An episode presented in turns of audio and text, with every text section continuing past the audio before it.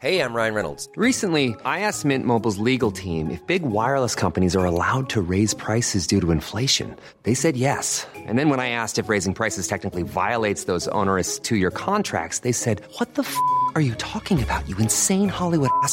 So to recap, we're cutting the price of Mint Unlimited from $30 a month to just $15 a month. Give it a try at mintmobile.com slash switch. $45 up front for three months plus taxes and fees. Promo rate for new customers for limited time. Unlimited more than 40 gigabytes per month. Slows. Full terms at mintmobile.com.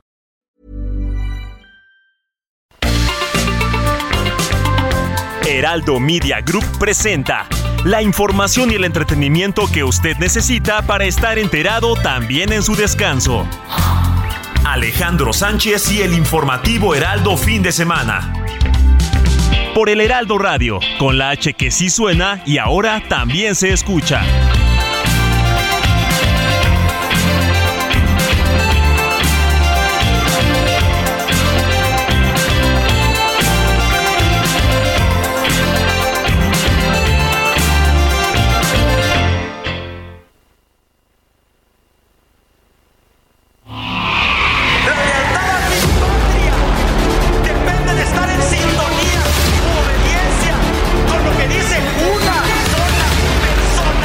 Por eso también ayer que me preguntaron que si íbamos a presentar una denuncia sobre el hackeo, pues no, de que nada debe, nada teme. Estoy seguro que todo eso que hackearon ya se ha dicho, hasta lo de mi enfermedad. ¡Oh, la mano izquierda que explota por parte de Jackie Nava! Que quede claro, nuestro trabajo en materia de seguridad es prioritario y se realiza sin descanso. Trabajamos todos los días, todas las instituciones que estamos y que conformamos esta mesa de construcción de paz. Evidentemente ante la falta de lluvia y falta de infraestructura y falta de planeación, tuvimos la peor crisis de los últimos 30 años.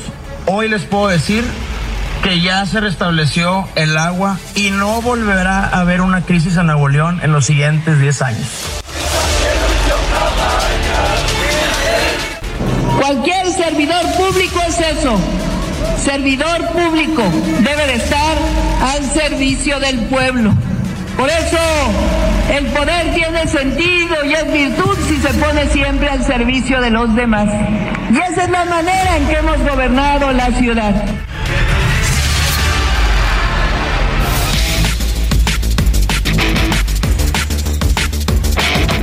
Muy buenos días, son las 7 de la mañana con 3 minutos, hora del centro del país.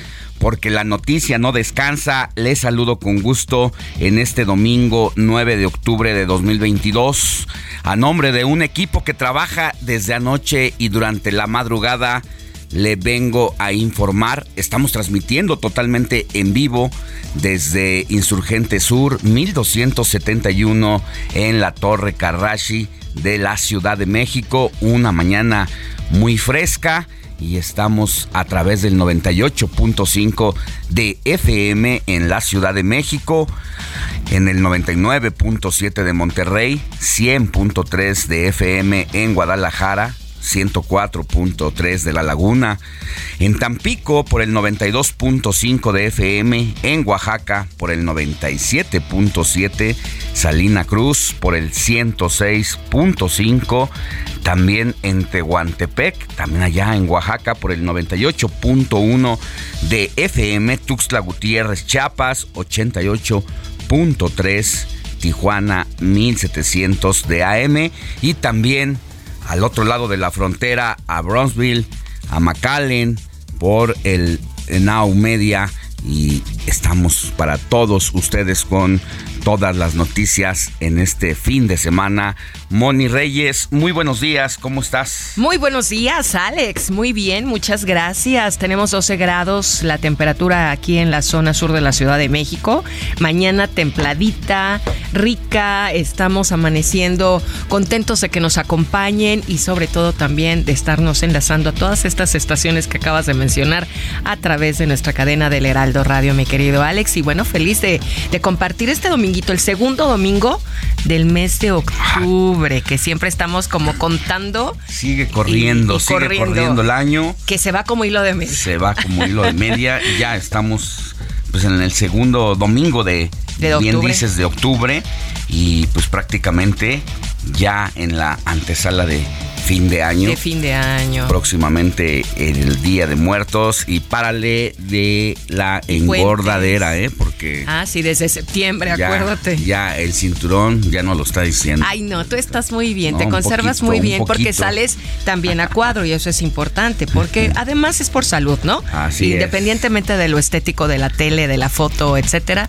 bueno, también es por salud, pero no, es inevitable, Es es, inevitable. inevitable. no comer tanta delicia que tenemos aquí en nuestro país de, de culinaria, ¿no? Así es, mi querida Moni, de una vez los el WhatsApp y las Por redes sociales, tus redes sociales. Claro que sí, pues nuestro WhatsApp, acuérdense amigos, es el 55 91 63 51 19. Es muy fácil, miren. 55 91 63 51 19. Va de nueva cuenta. 55 91 63 51 19 para que se contacten con nosotros, nos saluden, también eh, algunas denuncias de su colonia, de su alcaldía, algo que quieran ustedes compartir con nosotros y ser el medio para las autoridades. También que están desayunando, están trabajando, se, se despertaron y quieren volver a dormir. No, quédense con nosotros. En fin, aquí estamos para servirles tres horas.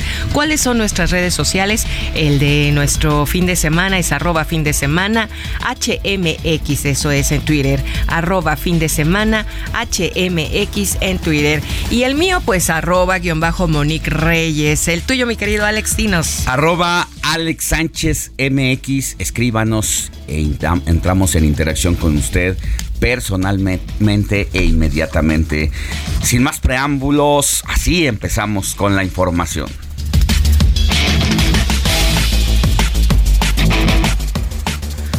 El presidente de la Junta de Coordinación Política del Senado, Ricardo Monreal, informó la tarde de este sábado que murió el senador de Morena, Faustino López Vargas, y su esposa Pilar Hernández Morales en un accidente carretero, carretero, carretero ocurrido en el municipio de Troncoso, en el estado de Zacatecas. Habla el senador Monreal. por esta situación. Eh, cinco personas en un vehículo con su esposa y otras gentes que venían a Zacatecas. Y en este accidente hay cinco heridos y un fallecido. Pues sí, una situación lamentable la que pasó ayer cuando el senador se desplazaba hacia el informe de una compañera suya allá al estado de Zacatecas y el senador Monreal pidió que se pospusiera para otro momento, dado que en ese momento del accidente el, el senador Faustino López todavía estaba grave y desafortunadamente ocurrió el deceso más adelante. Más, más adelante también vamos a hacer un enlace con nuestra compañera corresponsal a la entidad para saber lo último en torno al deceso del senador Faustino López.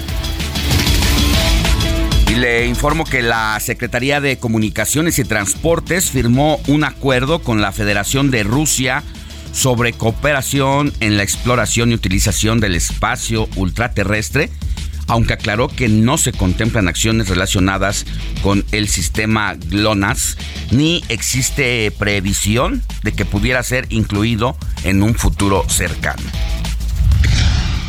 El presidente Andrés Manuel López Obrador continúa su recorrido por las refinerías del país y el día de hoy visitará la refinería de Ciudad Madero, Tamaulipas, junto con el gobernador del estado, Américo Villarreal. Además, confió en que tendrá un buen estado de salud en los próximos dos años para terminar su sexenio, habla el presidente López Obrador.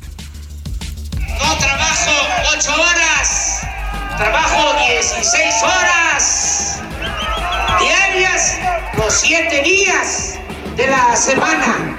Por eso es como si me faltaran todavía 4 años. Estos dos van a convertirse en 4. ¿Vamos? Y la Secretaría de Gobernación estima que las personas asociadas al tráfico ilícito de personas tienen ganancias de más de 615 millones de dólares anuales.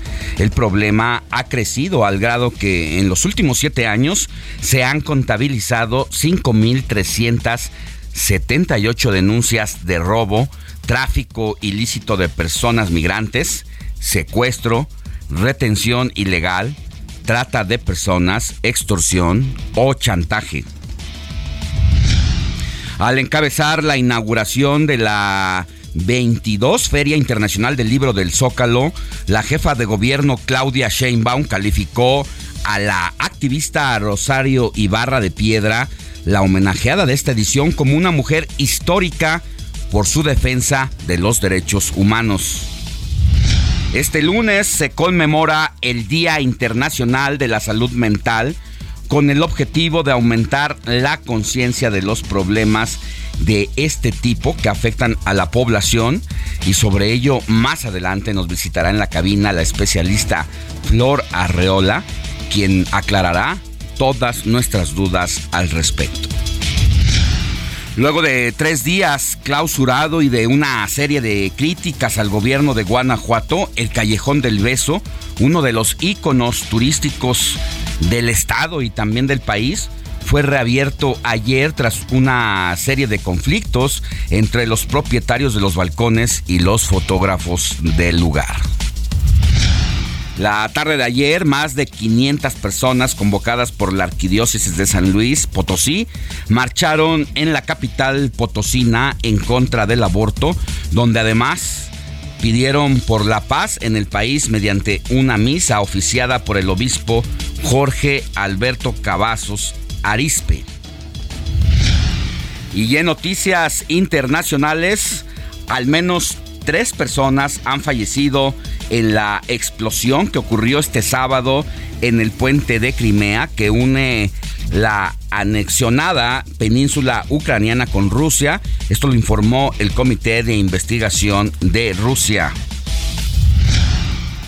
En materia deportiva, Max Verstappen se coronó el día de hoy como el bicampeón de la Fórmula 1 tras llevarse el primer lugar el Gran Premio de Japón y por debajo de él estaba el mexicano Checo Pérez. Más adelante Jorge Mile nos va a tener todos los detalles al respecto.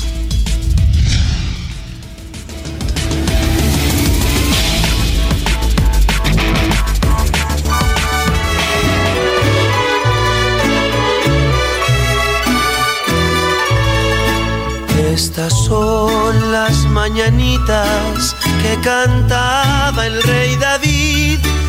A las muchachas bonitas se las cantamos aquí. Despierta, mi bien, despierta. Mira que ya amaneció. Ya los pajarillos cantan, la luna ya se metió. Moni Reyes, ¿a quién tenemos que correr a abrazar en este dominguito 9 de octubre de 2022? Ay, pues vamos a correr en este instante. Si tenemos al lado, le llamamos, le escribimos, no importa la hora, a quien lleve por nombre Abraham. Abraham, ¿cómo ves, Alex? Sí, conozco varios, varios Abraham. Aquí tenemos uno, nuestro Abraham Narreola. Ah, pues un abrazo. Nuestro compañero. Abraham. Claro que sí, Abraham. Y también no vino nuestro querido Héctor Vieira pero está en Monterrey y nos está escuchando seguramente.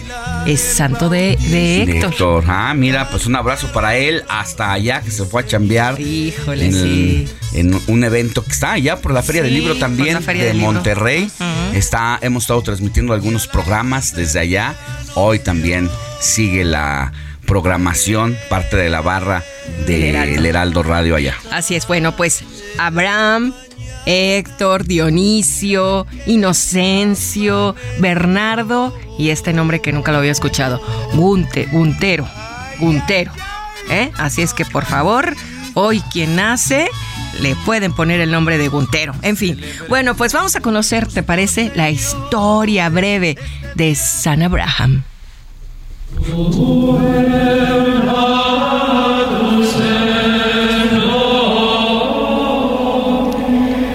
Abraham fue llamado padre de los creyentes. Vivió unos dos mil años antes de Cristo. Fue llamado por Dios para dejar su tierra y marchar a Canaán, donde le prometió una gran descendencia a pesar de la esterilidad de su esposa, Sara. Pero cuando tuvo a su hijo Isaac, estuvo dispuesto a sacrificarlo si era la voluntad de Dios. Finalmente, esto no sucedió y Abraham vivió más de 100 años. Brevemente dije la historia de Abraham, ¿verdad? Bueno, pues aquí está y, y muy importante darle un abrazo a Abraham, Héctor, Inocencio, Bernardo y Dionisio. Muchas felicidades también a quienes estén cumpliendo años. ¿Qué tal si por mensajito Alex nos dicen si quieren felicitar a alguien y nosotros, pero somos el puente, el medio para mandarles este abrazo virtual a través de la radio? Que así sea. Recuerde arroba fin de semana HMX, el Twitter del informativo de fin de semana. Y también arroba Alex Sánchez MX. Y también arroba guion bajo Monique Reyes y nuestro WhatsApp 5591 63 Y yo quiero mandar una felicitación y un abrazo, un beso a mi sobrina Lorena, quien es su cumpleaños precisamente, que está cumpliendo años. Un abrazo de todo corazón, con todo mi amor y todo mi cariño para, Felicidades. para Lorena. Felicidades Lorena a Lore. Chavarría Sánchez. ¿Cuántos años puedes decir? Eh, 29. Ah, pues en la plenitud. Muchas felicidades, mi querida Lorena. Un abrazo. Venga, los abrazos a la sobrina de. Alex. También es Día Mundial del Correo, Moni Reyes.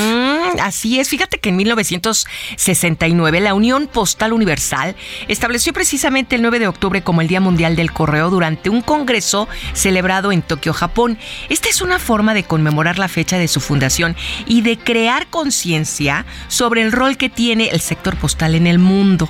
Alrededor del orbe existen 663 mil oficinas de correos en las que trabajan más de 5 millones de empleados. Gracias a sus servicios se entregan o se entregaban, ¿verdad? Ya no sé ahora con, con el WhatsApp y los correos y los email, millones de cartas y paquetes en los lugares más lejanos de todo nuestro orbe. Y al celebrar este día se conciencia a la población pues sobre la importancia todavía que tiene este servicio en la vida cotidiana de las personas a nivel de comunicación y la manera en que contribuye en el desarrollo económico y social de los países.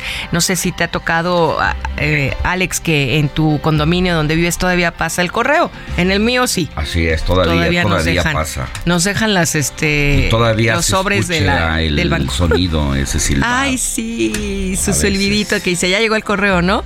bueno, es. pues hoy es Día Mundial del Correo y también Día de los Tíos. Así es que Lore te está felicitando también. Ah, sí. Es recíproco. es Día de los Tíos. ¿Por qué, Alex? ¿Por qué es Día de los Tíos? Es que cada segundo domingo de octubre se conmemora el Día de los Tíos y aunque su origen todavía es un misterio, es posible encontrar grupos, comunidades virtuales y lugares donde se celebra a los hermanos y hermanas de nuestros padres, aunque existen tíos un poco más lejanos en el seno familiar. Y la palabra tío, tío proviene del, vocla, del vocablo tius y se utiliza para hacer referencia al hermano o hermana de nuestro padre o madre. También existen los tíos políticos, que no son otros que los esposos y esposas de nuestros tíos consanguíneos, pero además en muchas familias se les llama tíos a los primos de nuestros padres. Total, es que Todos casi somos tíos. todos terminamos teniendo muchísimos tíos. Y que nos llamen tíos, ¿verdad? Así es que muchas felicidades a todos los tíos de México. Bueno, pues vamos a, ir con más información porque es momento de un adelanto de los deportes con Jorge Mile. Mi querido George, buenos días. Buenos días Alex, saludos para todos, buen domingo y qué mejor despertarse sabiendo que ya se corrió el Gran Premio de Japón en Suzuka, pasado por una tremenda lluvia que retrasó el inicio, hubo bandera roja, etcétera. Checo consigue el segundo lugar después de que Leclerc fuera penalizado con 5 segundos menos por salir de la pista en la última vuelta. El 1-2 entonces para Red Bull y con ello Verstappen ya es campeón de la Fórmula 1. Entonces, Checo tendría que recibir todo el apoyo de su escudería para conseguir el 1-2. Ahora vámonos con los resultados del repechaje en la Liga MX. Los Tigres de Miguel Herrera, doblete de Guiñac, ganan los Tigres. Por la noche Cruz Azul en el Azteca frente a León ganó 1 por 0. Este domingo continúa el repechaje en el infierno. El Toluca recibe a los Bravos de Ciudad Juárez a las 12 del día, mientras que las Chivas juegan de visita en el Cuauhtémoc ante la Franja del Puebla, partido programado a las 4.15 de la tarde. Ya platicaremos de lo sucedido ayer con el boxeador mexicano Chema Ocampo que buscaba el título interino Super Welter frente a Sebastián Fundora y por supuesto vamos a platicar de la NFL. Buen domingo, al ratito nos escuchamos. Muy buen domingo, mi querido Jorge Mile. Más adelante vamos a tener mucho más de los deportes y con todos los detalles del Gran Premio, donde desafortunadamente el Checo Pérez no logró subirse al podio, al primer lugar, pero sin duda es uno de los más grandes ya de la historia de este deporte del automovilismo y las carreras ya está en el tú a tú con los más grandes de la historia de esta de esta generación. ¿Qué vamos a tener más adelante? Mire, pues ya le decíamos que pues es mañana se conmemora el Día Internacional de la Salud Mental. Y yo creo, Moni, que después de lo que vivimos con la pandemia, todavía ese tema se nos complicó en el país. Quedan secuelas, definitivamente la salud mental es tan importante desde que eres baby, a bebé hasta la edad, tercera edad, no sé, 80, 90 años, si es que se tiene esta bendición de vivir tanto tiempo y pasando por todas las edades, siempre es importante tratarnos, Alex, independientemente de la pandemia que sí lo acentuó más, es, es sano vivir sanamente con esta salud, porque a como está el mundo, a como vemos el futuro, vamos a tratarnos, vamos a platicar. Así es, y es que también el encierro, muchas personas pues se vieron deteriorada precisamente la salud mental por estar encerrados en mucha convivencia con las familias, a veces también pasar el tiempo completo sin tener otras actividades más que la relación tú a tú con los hermanos, con la mamá, con los, hijos, con los tíos. Sí, viven los tíos. Pues sí se, se, llega a complicar. Claro, no, sí, definitivo. Y esto, pues no lo decimos nosotros, está documentado de lo que ha pasado en los últimos dos, tres años. Y por eso vamos a hablar con Flora Reola más adelante, más que va a venir aquí al estudio para que nos cuente pues, cómo está la situación, pero sobre todo también para que nos dé la clave de cómo enfrentar esta situación, porque hay mucha depresión, Ansiedad, Ansiedad, crisis, ¿no? De todo se vive. Y como bien señalas, pues este encierro lo marcó más, pero sin duda alguna, siempre, siempre podemos salir adelante de la mano de los expertos. Y sabes qué, yo no sé si tú tengas conocidos, pero en mi caso sí, personas que llegaron a contagiarse de COVID-19 y que por fortuna pudieron superarlo sin complicaciones, sí como parte de algunas de las secuelas tiene que ver precisamente como esta ansiedad que les te dejó queda, claro. el COVID-19, de que a veces no se hallan estando en casa y llegan a tener crisis complicadas. Claro, y no solamente hablamos del COVID, Alex, también de algunos eventos a nivel personal, a nivel laboral, a nivel pareja, en fin, a, nivel existencial también. Entonces, es importante escuchar a Flor, a Flor Arreola, para saber qué se puede hacer al respecto, porque así es, así que necesitamos ayuda. Mientras, si tiene dudas, si quiere hacer alguna pregunta a Flor, a Flor Arreola, recuerde escribirnos al 55 91 63 51 19. Vamos a una pausa y volvemos con más. La noticia no descansa. Usted necesita estar bien informado también el fin de semana. Esto es Informativo El Heraldo Fin de Semana. Regresamos.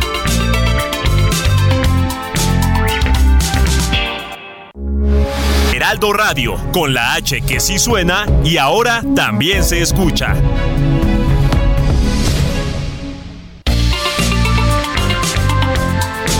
Siga en sintonía con la noticia. Alejandro Sánchez y el informativo Heraldo fin de semana. Continuamos.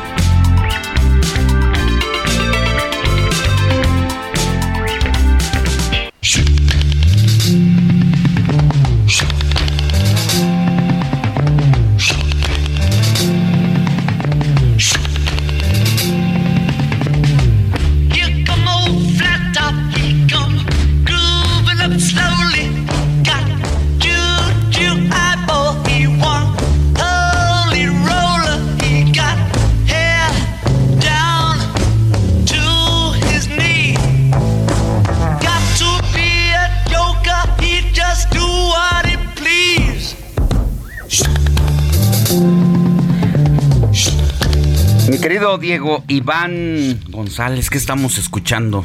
Hola Alex, buenos días a ti y a tu auditorio. Pues estamos escuchando la canción de, o uno de, de, las miles de canciones de, de, la exitosa banda británica The Beatles, titulada Come Together, ya que un día como hoy, pero de 1940, nació el líder de esta agrupación, a.k.a. John Lennon, ¿no? Este famosísimo cantante británico y que fue estandarte de varias cosas, ¿no? Movimientos sociales, movimientos musicales que, se llevan de la mano, ¿no? Sí, la verdad es que es un ícono del rock esta, pues esta rola, esta banda. Y uno la escucha y a pesar de que... Pasan los años, Más de medio siglo pues suena como tan vigente, ¿no? Sí, la neta tiene, eh, bueno, tiene ritmos bastante frescos, o sea que, como tú dices, no, no ha envejecido mal, al contrario, como que ha tenido este envejecimiento bueno y que se ha tratado, ha madurado como, este, de buena forma, ¿no? Que inclusive un dato curioso es que hoy, 9 de octubre, este eh, un, 9 de octubre de 1973 nace su hijo de John Lennon, justamente. Ah, mira, con el, único hijo que tuvo con Yoko Ono, ¿no? Que fue pues particularmente muy este controversial para en la banda y pues en el género, ¿no? Pues interesante esta anécdota que nos das.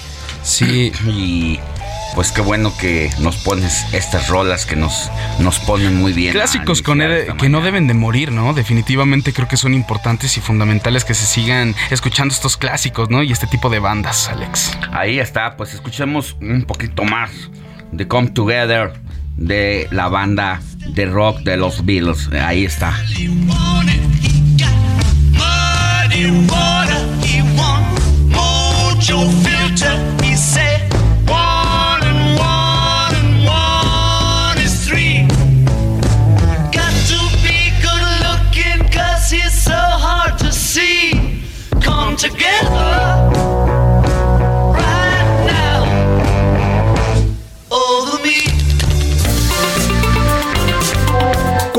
Tus comentarios y denuncias en el WhatsApp del informativo fin de semana. Escríbenos o envíanos un mensaje de voz al 55 91 63 51 19.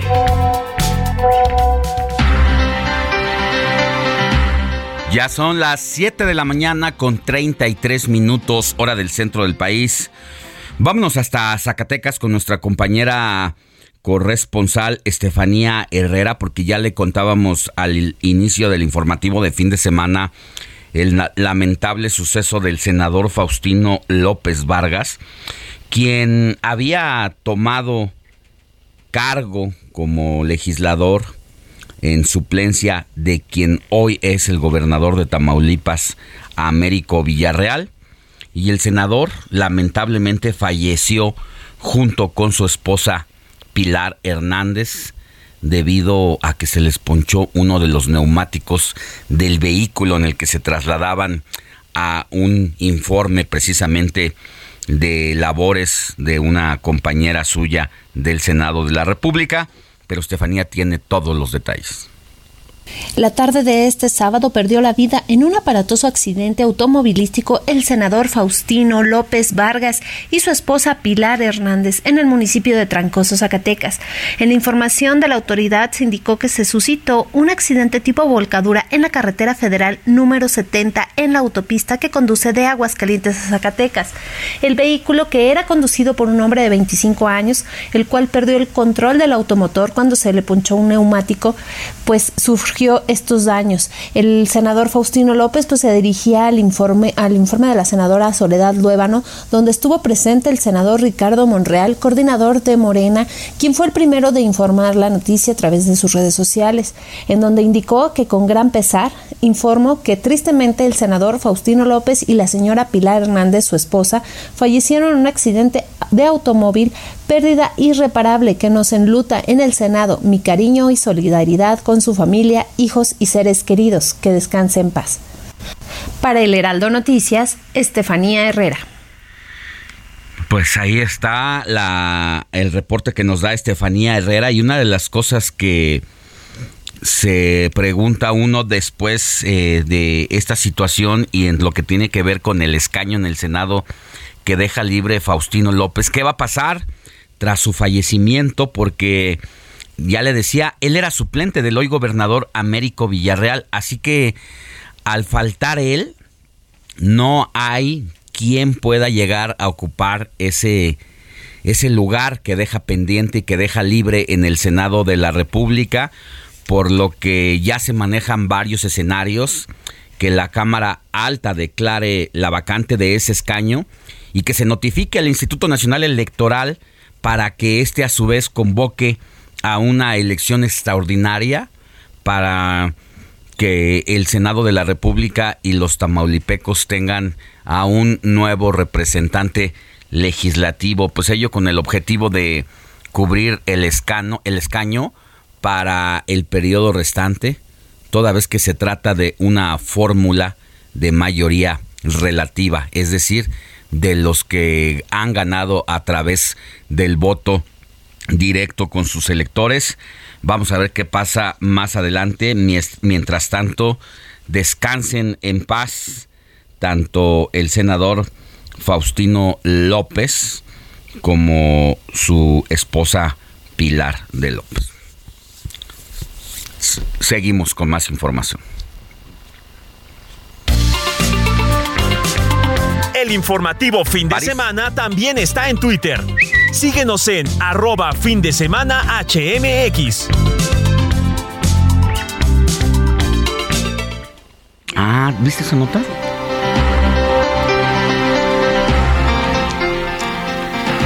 Vamos con más información porque luego de visitar la refinería Antonio M. Amor allá en Salamanca, Guanajuato, el presidente Andrés Manuel López Obrador aseguró que México se encamina hacia la autosuficiencia energética para mantener los precios bajos en los combustibles. Es el reporte de Paris Salazar. Paris, buenos días. Buenos días Alejandro, amigas, amigos de El Heraldo de México. El presidente Andrés Manuel López Obrador confió en que tendrá un buen estado de salud en los próximos dos años para terminar su sexenio y sentar las bases de su proyecto de transformación nacional. En un mensaje a los trabajadores petroleros, durante la supervisión de la modernización de la refinería Miguel Hidalgo en Tula, el mandatario federal anunció que se van a construir dos plantas de licuefacción en Altamira, Tamaulipas y en Coatzacoalcos, Veracruz. Va a seguir habiendo trabajo siempre mientras estemos con vida, porque yo estoy seguro que vamos a terminar nuestro gobierno, porque nos va a ayudar el creador y nos va a ayudar la naturaleza y nos va a ayudar la ciencia. A casi una semana de la filtración de documentos de su estado de salud, López Obrador dijo que trabaja 16 horas al día para concluir todas las obras de su gobierno y establecer los cambios que el país necesita. Faltan dos años, pero es muchísimo, muchísimo tiempo, porque no trabajo 8 horas, trabajo 16 horas diarias los 7 días de la semana. Por eso es como si le faltaran todavía cuatro años López Obrador aseguró que con la rehabilitación de seis refinerías y con la puesta en marcha de la refinería Olmeca, México se encamina hacia la autosuficiencia energética. Dijo que esto permitirá mantener los precios bajos de los combustibles. Porque queremos ser autosuficientes. Ya no vamos a seguir con la misma política de vender petróleo crudo, materia prima, y comprar gasolinas. Porque eso es como si vendiéramos naranja y compráramos jugo de naranja. Ya no. Vamos a producir en México, y ya lo estamos haciendo, todas las gasolinas y el diésel que se consume en nuestro país. López Obrador estuvo acompañado por el gobernador Américo Villarreal, así como por el director general de Petróleos Mexicanos, Octavio Romero Oropesa, y la secretaria de Energía, Rocío Nale. Alejandro, esa es la información. Muchas gracias, Paris Salazar. Que tengas muy buen día y vamos a, acá con más información. Moni, no sé si tuviste oportunidad de ver en estos días en las avenidas de la Ciudad de México, sobre todo sobre viaducto, una serie de Periférico. mensajes que llamaron muchísimo la atención y que tenían que ver con, pues a, a leguas se notaba por los mensajes que uno leía que había una ruptura amorosa entre una pareja, la solo sabemos de ella que se llama Laura porque era el nombre que aparecía en los espectaculares, Sí. donde esta persona le pedía perdón. Fíjate que, que decía un espectacular, Laura, ¿puedes desbloquearme? Necesito hablar contigo. Otro espectacular, perdóname Laura, fui un idiota.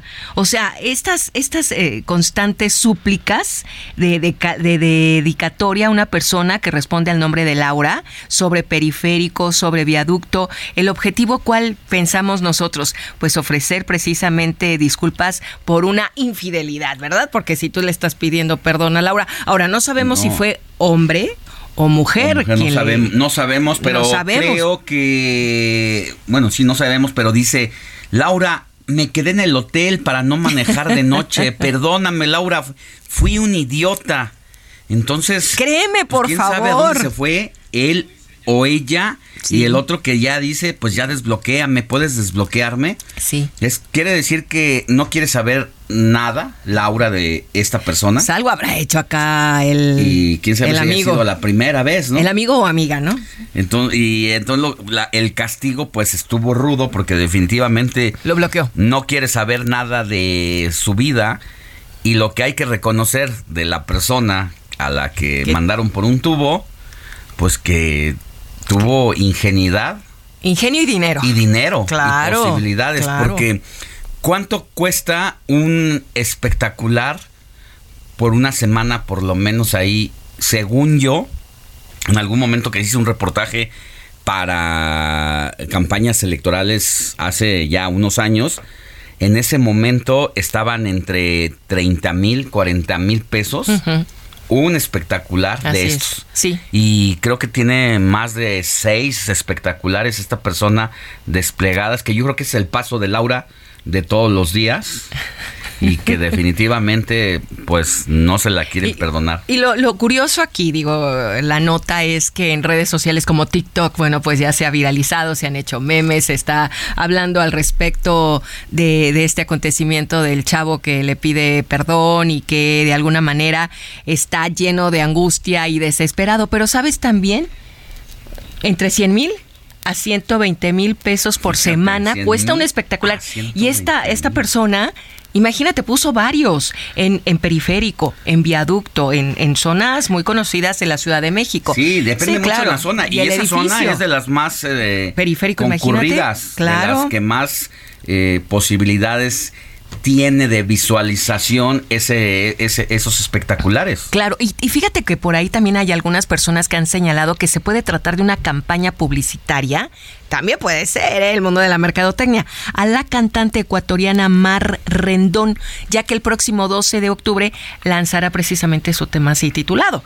Laura. Laura.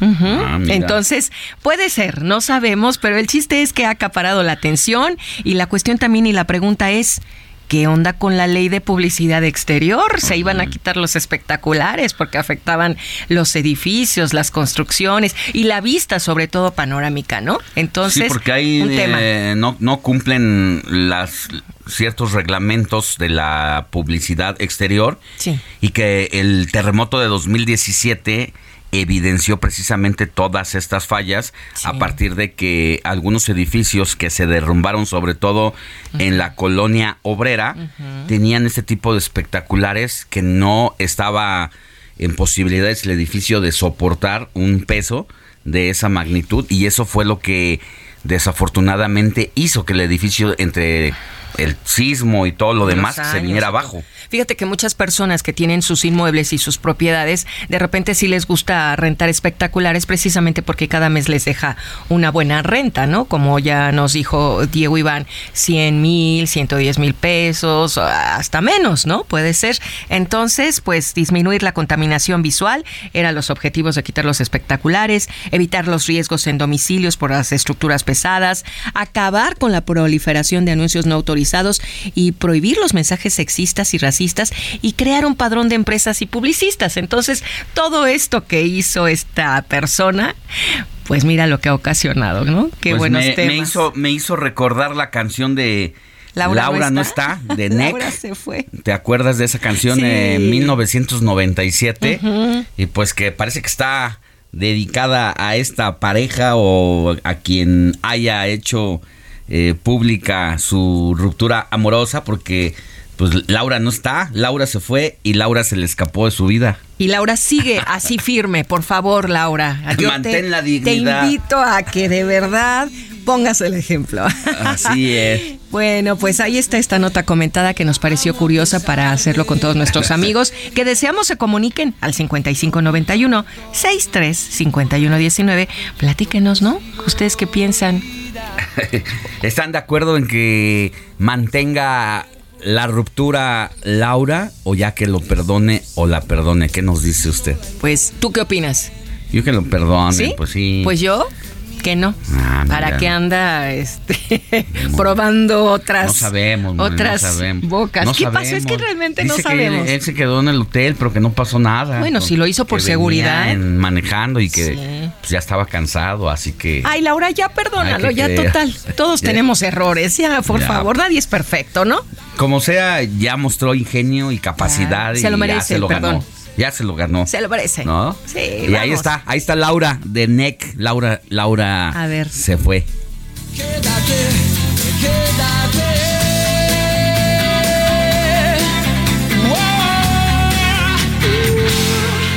Ahora se fue, no dijo adiós.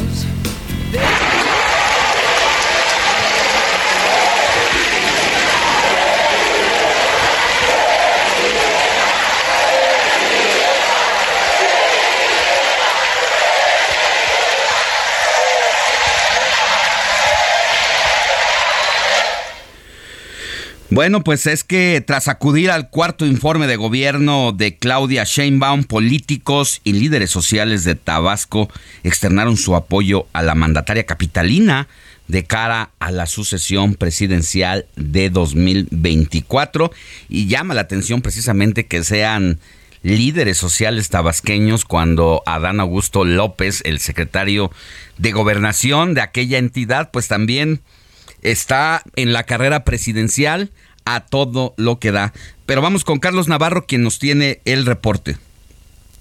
Buenos días, Alex Simoni. Les saludo con gusto a ustedes y al auditorio y les comento que políticos y líderes sociales de Tabasco acudieron al informe de gobierno que dio en la alcaldía Tlalpan la jefa de gobierno de la Ciudad de México, Claudia Sheinbaum.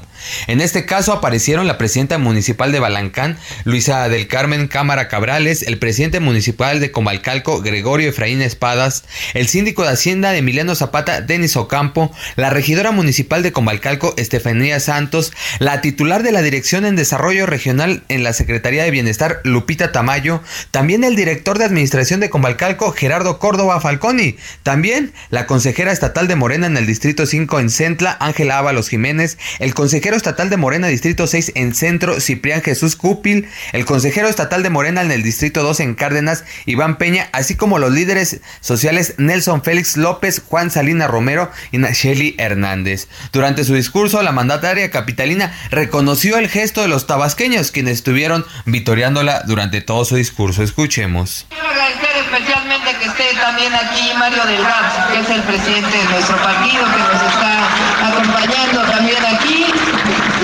y a unos visitantes especiales que vinieron desde Tabasco. Los invitados especiales fueron sentados en las primeras filas del escenario que fue instalado en la explanada de la alcaldía Tlalpan. Al acabar el evento, la jefa de gobierno se acercó a ellos y los invitó a tomarse una foto. Algunos de los tabasqueños le gritaron presidenta, presidenta y portaron carteles con el hashtag es Claudia. Alex Simoni, la información que les tengo.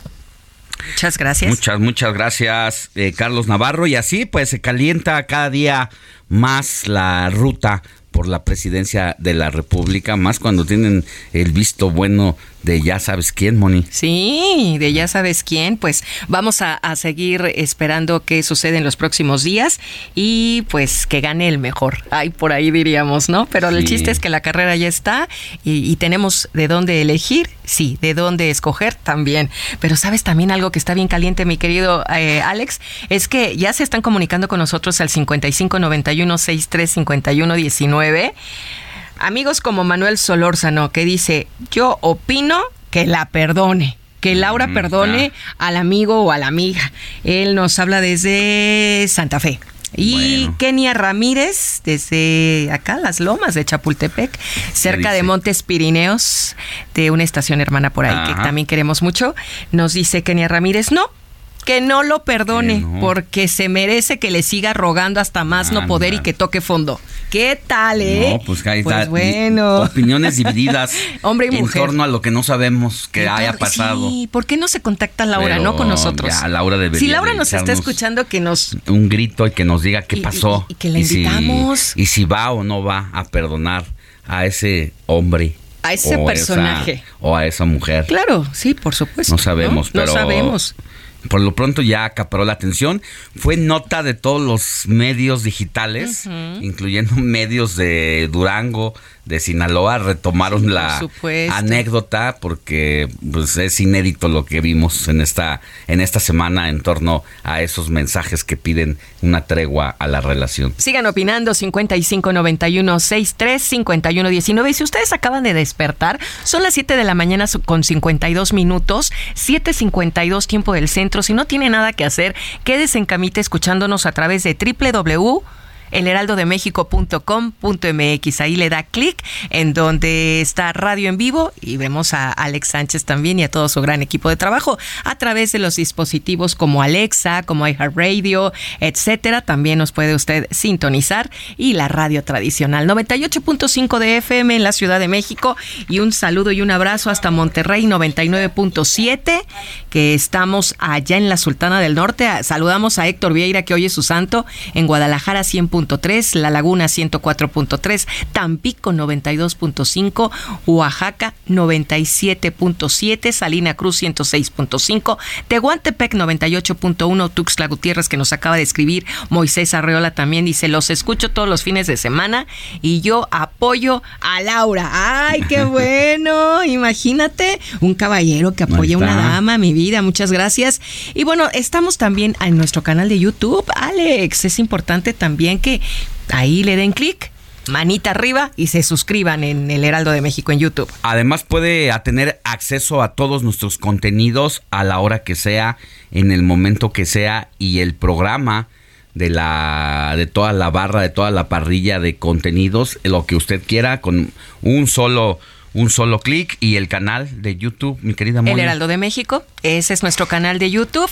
Y bueno, también estamos en el heraldodemexico.com.mx, que somos, ¿en qué lugar estamos? En el primer lugar, ¿cuántos primer millones de visitas? lugar con 8 millones de visitas constantes y sonantes, dicho por la agencia de comunicación más importante en esos temas, Comscore, que dice El Heraldo de México es uno de los sitios, el sitio más visitado, más visitado y porque también nuestra audiencia no solamente está en el país, también en Estados Unidos tenemos eh, contenidos para la comunidad hispana allá y eso pues hace que el tráfico sea bastante interesante. Y en todo el mundo. Ya tenemos más mensajes, pero vamos a ir a una pausa, ¿verdad, mi querido Vamos a una pausa y volvemos con mensajes y más información. Vamos a pesar de las heridas lo ocupa todo su recuerdo. La noticia no descansa. Usted necesita estar bien informado también el fin de semana. Esto es Informativo El Heraldo Fin de Semana. Regresamos.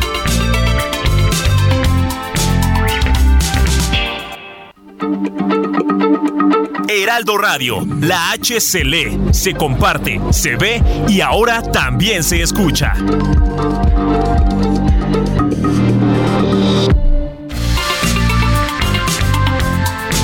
Siga en sintonía con la noticia. Alejandro Sánchez y el informativo Heraldo fin de semana. Continuamos.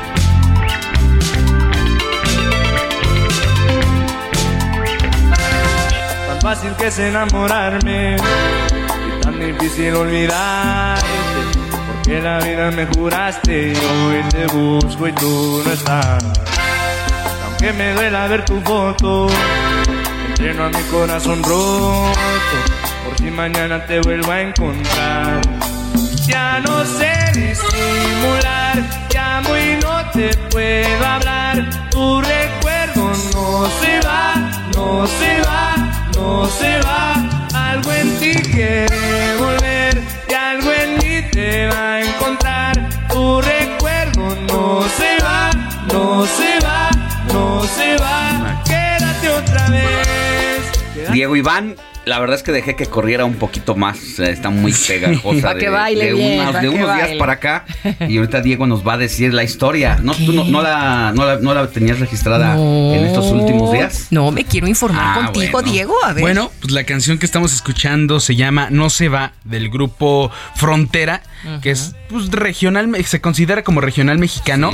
Este, y se, y se volvió muy viral en, en la, en el área o en la plataforma de TikTok, ya que varios inter- cibernautas este, empezaron a, a ver un video de un señor que está bailando con esta canción de fondo. Señor, entonces- ñor, ñor. un señor. Es un señor joven. Pues, Señor como de los 40. 50. 45 por ahí. ¿no? Ándale, sí, Ajá. 45, 50 años.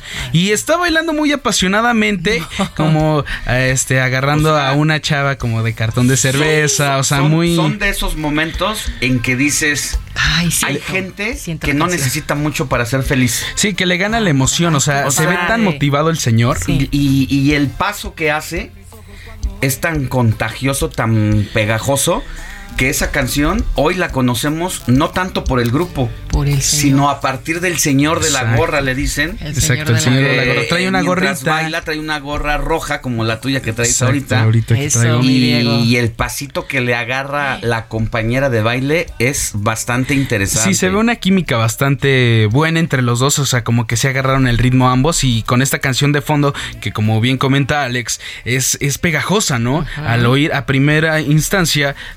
El ritmo es pegajoso, la, la letra Sí, es ya pegajosa. O sea, ya, ya se estaban moviendo ustedes. O sea, entonces, entonces, este, la verdad se me hace muy interesante esto que está ocurriendo. Y que de hecho, eh, dato curioso, es un pues se podría decir que es un remake o es una adaptación del grupo colombiano Morat, de la agrupación mexicana de Morat, este, la cual es una balada un poco más, es distinto, el género es un Ya. poco más al tirándole O sea, al la- urbano. Pero la canción, la letra es un, co- es un cover. Ajá, es de, es de la agrupación Morat. Y Grupo Fron- Frontera lo adaptó al Le regional puso- mexicano. su onda, o sea, su ya su toque. toque, su estilo. Y entonces es ahí como que superó a la, a la, a la primera. Que toda la a semana la original. Que sí me meto al TikTok yo y suelo despegar. Es que te quedas ahí clavado. cosas. me clavo en el TikTok de vez en cuando. Y bueno, se volvió una tendencia que todo mundo hablaba y sobre todo las chicas, las mujeres decían, yo quiero conocer al señor de la gorra, quiero, bailar. quiero bailar con el señor de la gorra. Entonces hacían el reto de que muchas de las personas, de las usuarias de TikTok, se ponían a, bailar? para decir ya estoy preparada para cuando me encuentre al señor, de, la, gorra. Entonces ya el señor de la gorra es tan famoso. Ya se volvió una estrella de TikTok. Del señor de Chihuahua. El señor de Chihuahua, porque es de Chihuahua. Y ya lo él vive en Chihuahua. Él vive en Chihuahua. Sí, o sea, como que lo grabaron de incógnito, como, o sea, en el video se ve que lo están grabando porque pues se ve que baila bien, o sea. Pero es un evento como en. Como en una plaza, ¿no? Enfrente de la plaza de. Principal. En la plaza principal del, pueblo. De, Ay, qué bien. Sí, no, la verdad el señor se ve muy inspirado. Se la rifa, ¿eh? Y, se la rifa. y lo grabaron como en, forma de incógnito. Porque además sí tiene un toque muy especial. ¿eh? No es cualquier paso el que. Claro. o sea, se ve pegajoso. O sea, inclusive. que lo veas. Lo voy a buscar. bailar con el señor Yo sí quiero, digo, a mí me encanta el bailongo. Entonces, si al señor me lo encuentro sí le voy a decir que me permita sí, una no, pieza. ya la, han dicho varias, ya. Ya se volvió tan famoso que ya lo han buscado por allá y ya ha bailado con otras personas. Aunque él baila perfecto, no se ve igual que, en el la video que la hizo famosa. Es que le salió del alma a los dos, A los ¿no? dos. Seguramente Están fue muy un momento coplados, padre. dirían. Sí, la verdad fue un gran, o sea, tomaron al señor en su mejor momento, en su máximo pique. Entonces, pues por eso fue viral y por eso estamos escuchando No se va de Grupo Frontera. Y como dice Alex, son de las cosas que nos hacen feliz Así de es. momento. Gracias, Diego Iván. Gracias a ustedes. No se va, no se va, no se va. Algo en ti volver. Alejandro Sánchez y el informativo Heraldo fin de semana.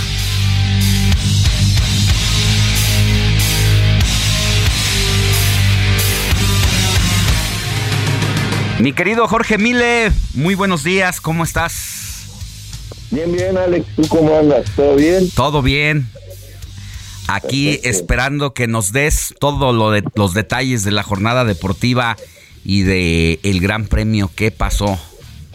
En el Gran Premio de Suzuka, pues pasó que eh, se tuvo que acortar, por supuesto, porque eh, caía una tromba allá en Suzuka, en Japón, y hubo eh, banderas rojas en, en Japón con este Gran Premio de Suzuka, eh, tardado, complicado para los pilotos.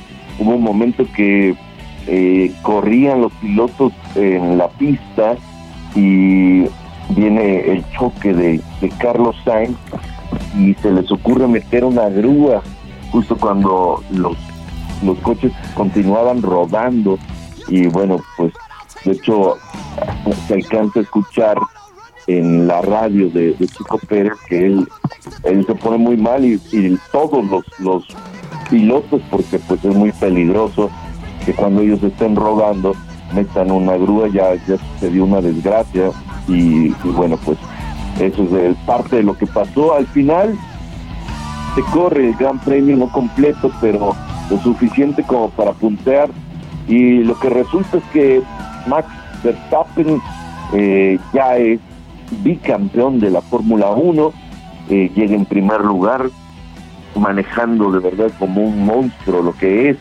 Max Verstappen y se lleva el primer lugar. En la llegada Leclerc llega en segundo, pero en la última vuelta él sale de la pista, corta pista y es eh, penalizado con cinco segundos, lo que le da entonces el segundo lugar al mexicano Sergio Checo Pérez, así que el 1-2 para Red Bull allá en Suzuka, Leclerc queda en tercero, Sainz eh, tuvo un accidente, iba eh, estaba ahí en, entre los cuatro primeros, pero tuvo ese accidente, así que el 1-2 para Red Bull, ya es campeón Verstappen. ¿Qué le queda a, a Red Bull y a Checo? Buscar el segundo lugar, dejar fuera a Ferrari de, de lograr la segunda posición y tendrá que hacer ahora equipo al revés Verstappen, ¿no? Darle oportunidad a Checo, como Checo lo ha hecho durante toda la campaña. Y bueno, pues es una gran noticia para, para México, por supuesto. Y vamos a ver, ojalá que, que los grandes premios que queden sea de esta forma, ¿no? Todavía hay eh, cuatro grandes premios por correrse y ojalá que, que así suceda. En los resultados del fútbol mexicano dentro del repechaje, los Tigres ganaron 2 por 0, doblete de Guignac, se echó el equipo al hombro, parece el monstruo francés, que la verdad es que ha hecho un tremendo trabajo, metió un primer gol primoroso, de verdad un trayazo directo al ángulo izquierdo de la portería del Necaxa. Hay que recordar que los Tigres empezaron con prácticamente a los minutos 19 es expulsado eh, Aquino, uno de los veteranos del conjunto de los Tigres, y se va a las regaderas. Así que con 10 empezó el equipo de los Tigres, aguantó el primer tiempo el 0-0, no supo el Necaxa sacar ventaja numérica y también les expulsan a un jugador a los necaxistas y viene la debacle con la llegada de Guiñac y este gol que ya relatábamos. Y después al 72 Fulgencio una gran jugada por parte del lateral derecho. Llega a línea de fondo mete un gran centro Guiñac con uno de los necaxistas encima se lanza hacia adelante y conecta de cabeza para el 2 por 0 así que continúa adelante el conjunto de los Tigres. Tenemos a Miguel Herrera, eh, lo que piensa precisamente del francés Guignac. Vamos a escuchar.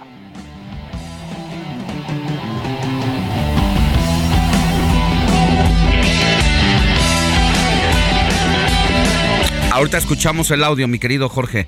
Ahorita lo ponemos. Perfecto, perfecto.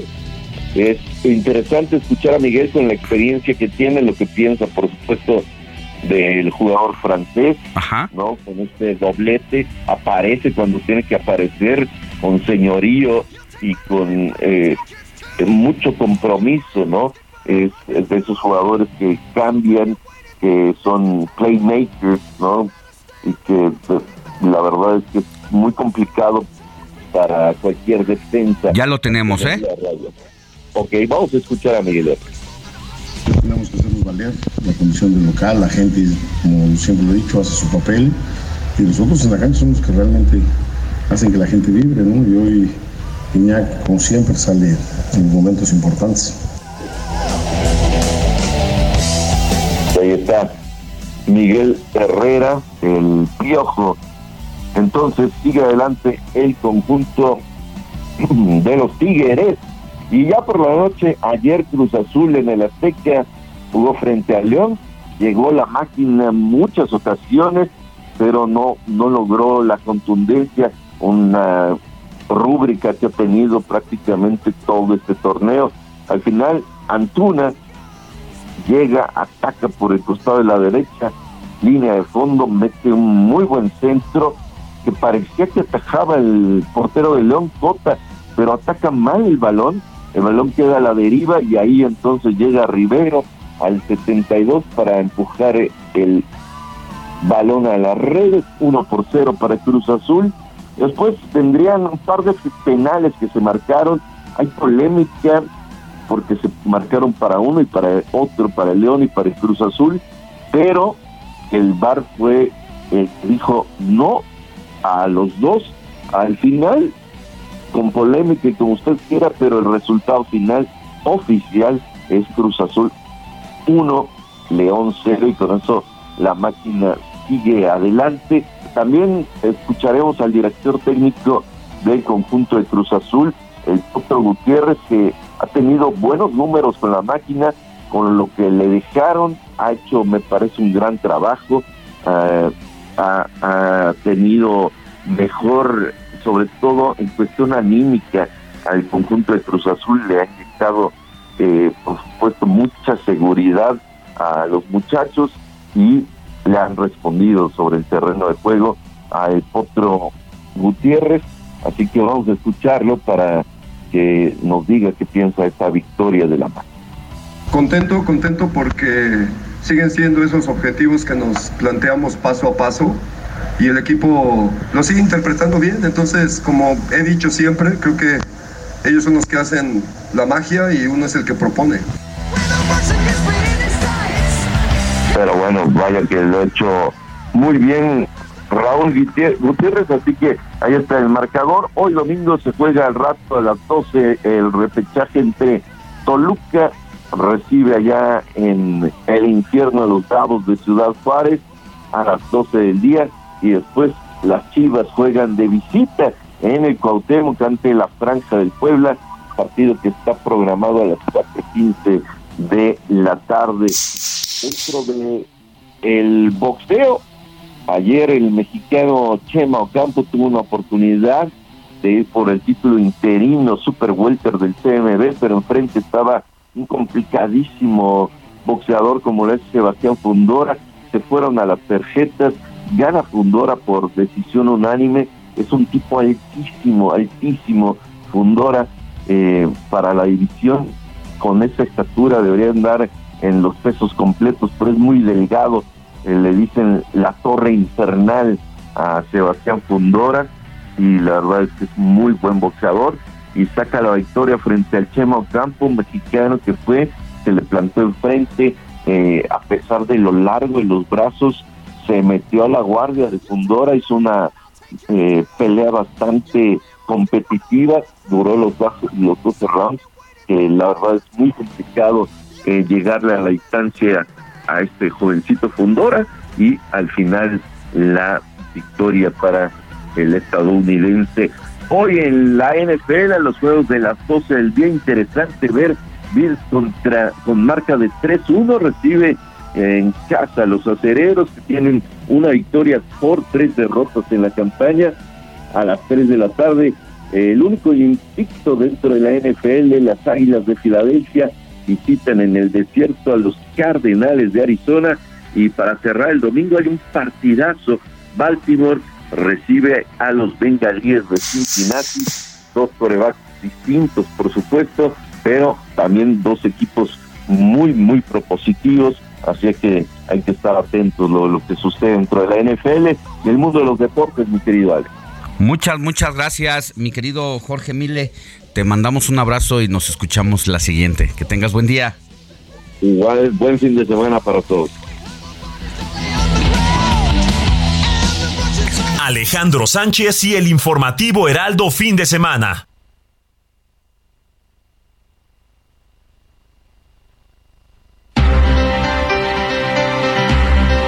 Seguimos, seguimos con la información. Mire, siete reos se escaparon este sábado del Centro de Readaptación Social en Cieneguillas, allá en Zacatecas.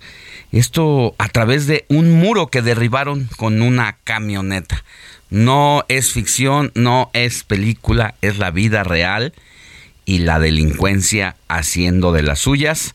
Estefanía Herrera, tú tienes toda la información. Buenos días. La tarde de este domingo se fugaron al menos siete personas del Centro Regional de Reinserción Social de Cieneguilla, Zacatecas, y esto desató un operativo y una persecución para la captura de los internos. En un videomensaje, el secretario de Seguridad Pública del Estado, Adolfo Marín Marín, confirmó que la fuga se dio por una barda perimetral. La vocería de la Mesa Estatal de Construcción de Paz adelantó que de manera preliminar fueron siete personas las privadas de la libertad que evadieron la seguridad del penal. Después de la evasión, a este penal. Se registró una persecución y se reportó eh, se reportaron poncha llantas y un vehículo incendiado en la vialidad de las zonas que conducen a la capital zacatecana. Pues autoridades dieron a conocer que las fuerzas de seguridad de los tres órdenes de gobierno mantienen un dispositivo de seguridad por tierra y aire a fin de ubicar a los a las personas privadas de su libertad que evadieron este penal. Aunque de manera preliminar se habla de siete este, personas privadas de la libertad que evadieron la autoridad, aclaró que esta información pues será confirmada una vez que avancen los protocolos de revisión y pues se dé el pase de lista que se está llevando en el interior del cerezo de Cieneguillas. Para el Heraldo Noticias, Estefanía Herrera. Muchas, muchas gracias, Estefanía. Qué situación, ¿no? Moni Reyes, que delincuentes puedan utilizar una camioneta para derribar un muro y sacar a sus compañeros que están allá adentro purgando penas y se puedan escapar como si estuvieran en su casa saliendo de esta forma. Hasta parece narración de, de, un guion de cine, ¿no? De película.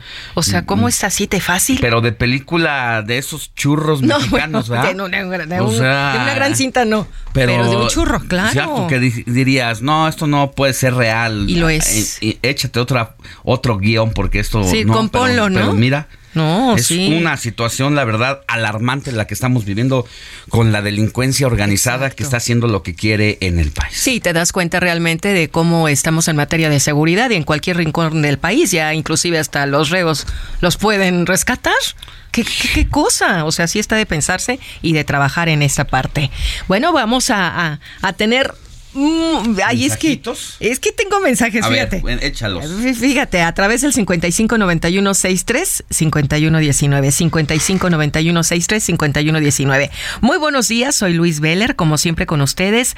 Eh, deseo felicitarlos por darnos las noticias y horas de buenos momentos. Me encanta, me encanta sintonizarlos desde San Diego, ya ves, nos sintonizan.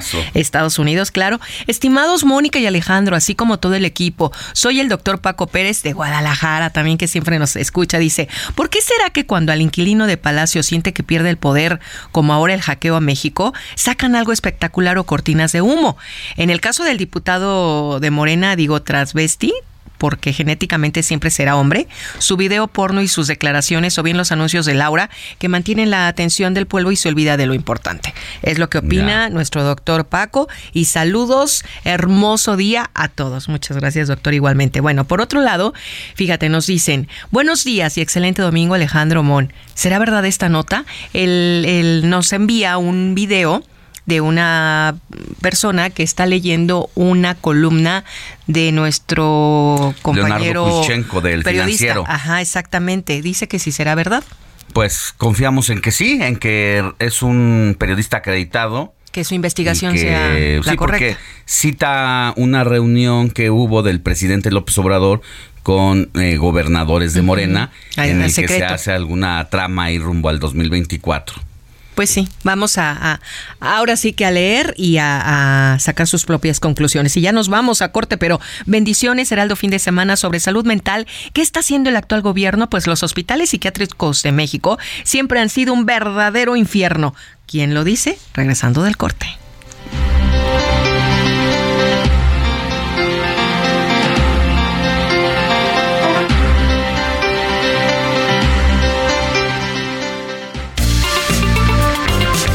La noticia no descansa. Usted necesita estar bien informado también el fin de semana.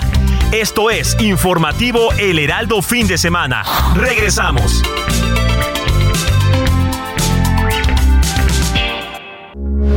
Heraldo Radio, con la H que sí suena y ahora también se escucha.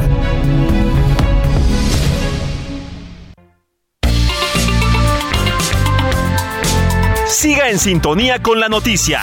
Alejandro Sánchez y el informativo Heraldo fin de semana. Continuamos.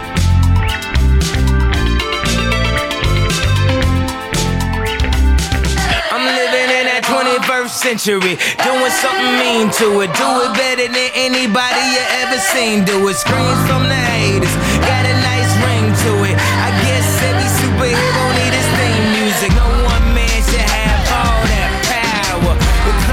Iván González.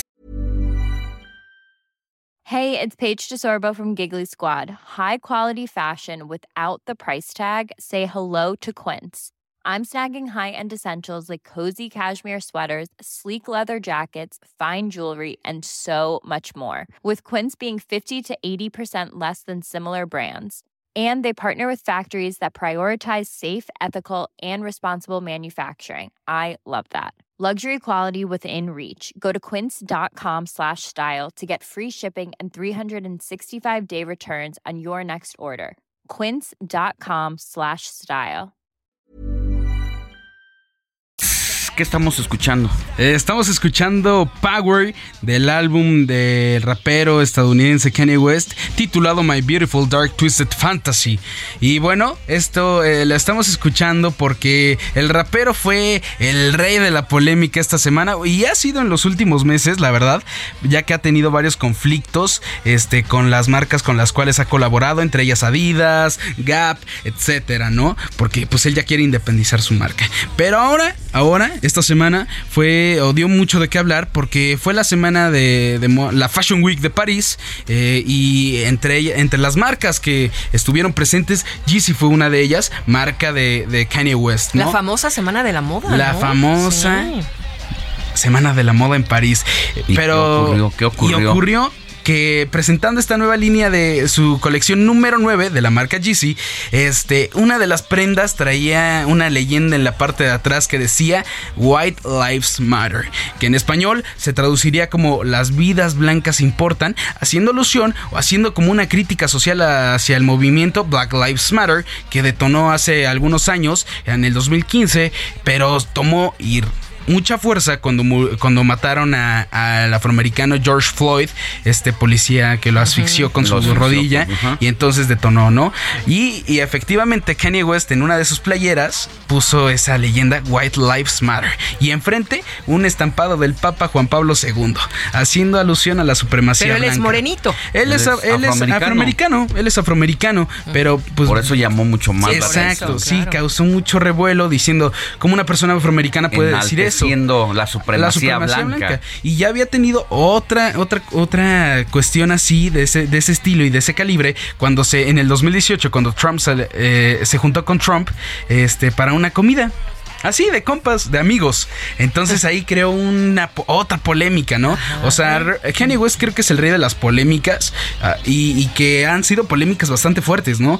Y, y hoy, este, y bueno, tras esto ocurrido de la leyenda, pues se empezó a pelear y bueno, y se justificó se justificó en redes sociales, en su cuenta de Instagram, diciendo que todo el mundo, ah, o señaló que todo el mundo sabe que Black Lives Matter fue una estafa. Ahora ya ha terminado, de nada. O sea, técnicamente se está justificando diciendo que Black Lives Matter sirvió como, pues lo usan nada más para sacar algún beneficio de ese movimiento, ¿no? Y que realmente no es algo, una causa realmente social, ¿no? Que realmente sea tan fuerte. Entonces, esa fue como la crítica que hizo Kanye West hacia este movimiento y pues sí, creó un revuelo impresionante en redes sociales. Como dices, lo ha venido haciendo ya de manera sistemática, en donde se para siempre. No sé si sea parte de su estrategia de llamar la atención. Es que justamente es eso. O sea, este hemos visto o se ha demostrado que Kanye West trata de controlar su narrativa, ¿no? O sea, no los medios, no la gente, no la sociedad le impone la narrativa a Kanye West, sino es al revés. Kanye impone su narrativa ante todos estos factores, ante todos estos organismos, ¿no? Y él ha declarado que él es su propio líder y que él es un líder de masas y que lo que haga él lo van a seguir muchísima gente, aunque no estén de acuerdo. Bueno, entonces pues es no hay que perderle el ojo. No, de verdad. Hay que seguirlo, Diego. No, sí, síganlo en su cuenta de Instagram si quieren enterarse más de chismes porque se ha peleado con se ha peleado con Drake, se ha peleado con varios raperos, se peleó con un CEO de una marca de streetwear llamada Supreme, con una modelo, con la novia de Justin, bueno, la esposa de Justin Bieber. ¿no? ya en todos esos con esas personas que dije, solo ha sido en esta semana. Mira. Entonces, le gusta. Si quieren el chisme, si les gusta el chisme de famosos, pues creo que la cuenta de Instagram de Kanye West y de Twitter que ya que otra vez este salió, este ya ya retomó otra vez la cuenta de Twitter que tenía. Diego, este, pero te queremos seguir a ti. Danos tu, tu Ah, bueno, si me quieren seguir a mí, por favor, en en Twitter y en Instagram como Diego Iván Gonza, por si me quieren escuchar y quieren saber más de estos temas relevantes, ahí estoy escribiendo y actualizando. sí, que me pregunten si tienen alguna inquietud sobre este tema o sobre varios temas, me pueden consultar por ahí. Diego Iván. Diego Iván. Ah, guion bajo Gonza. Gracias, Diego Iván. Al rato nos cuentas más cosas de la, del espectáculo y de la farándula. Claro que sí. Regreso con ustedes, chicos.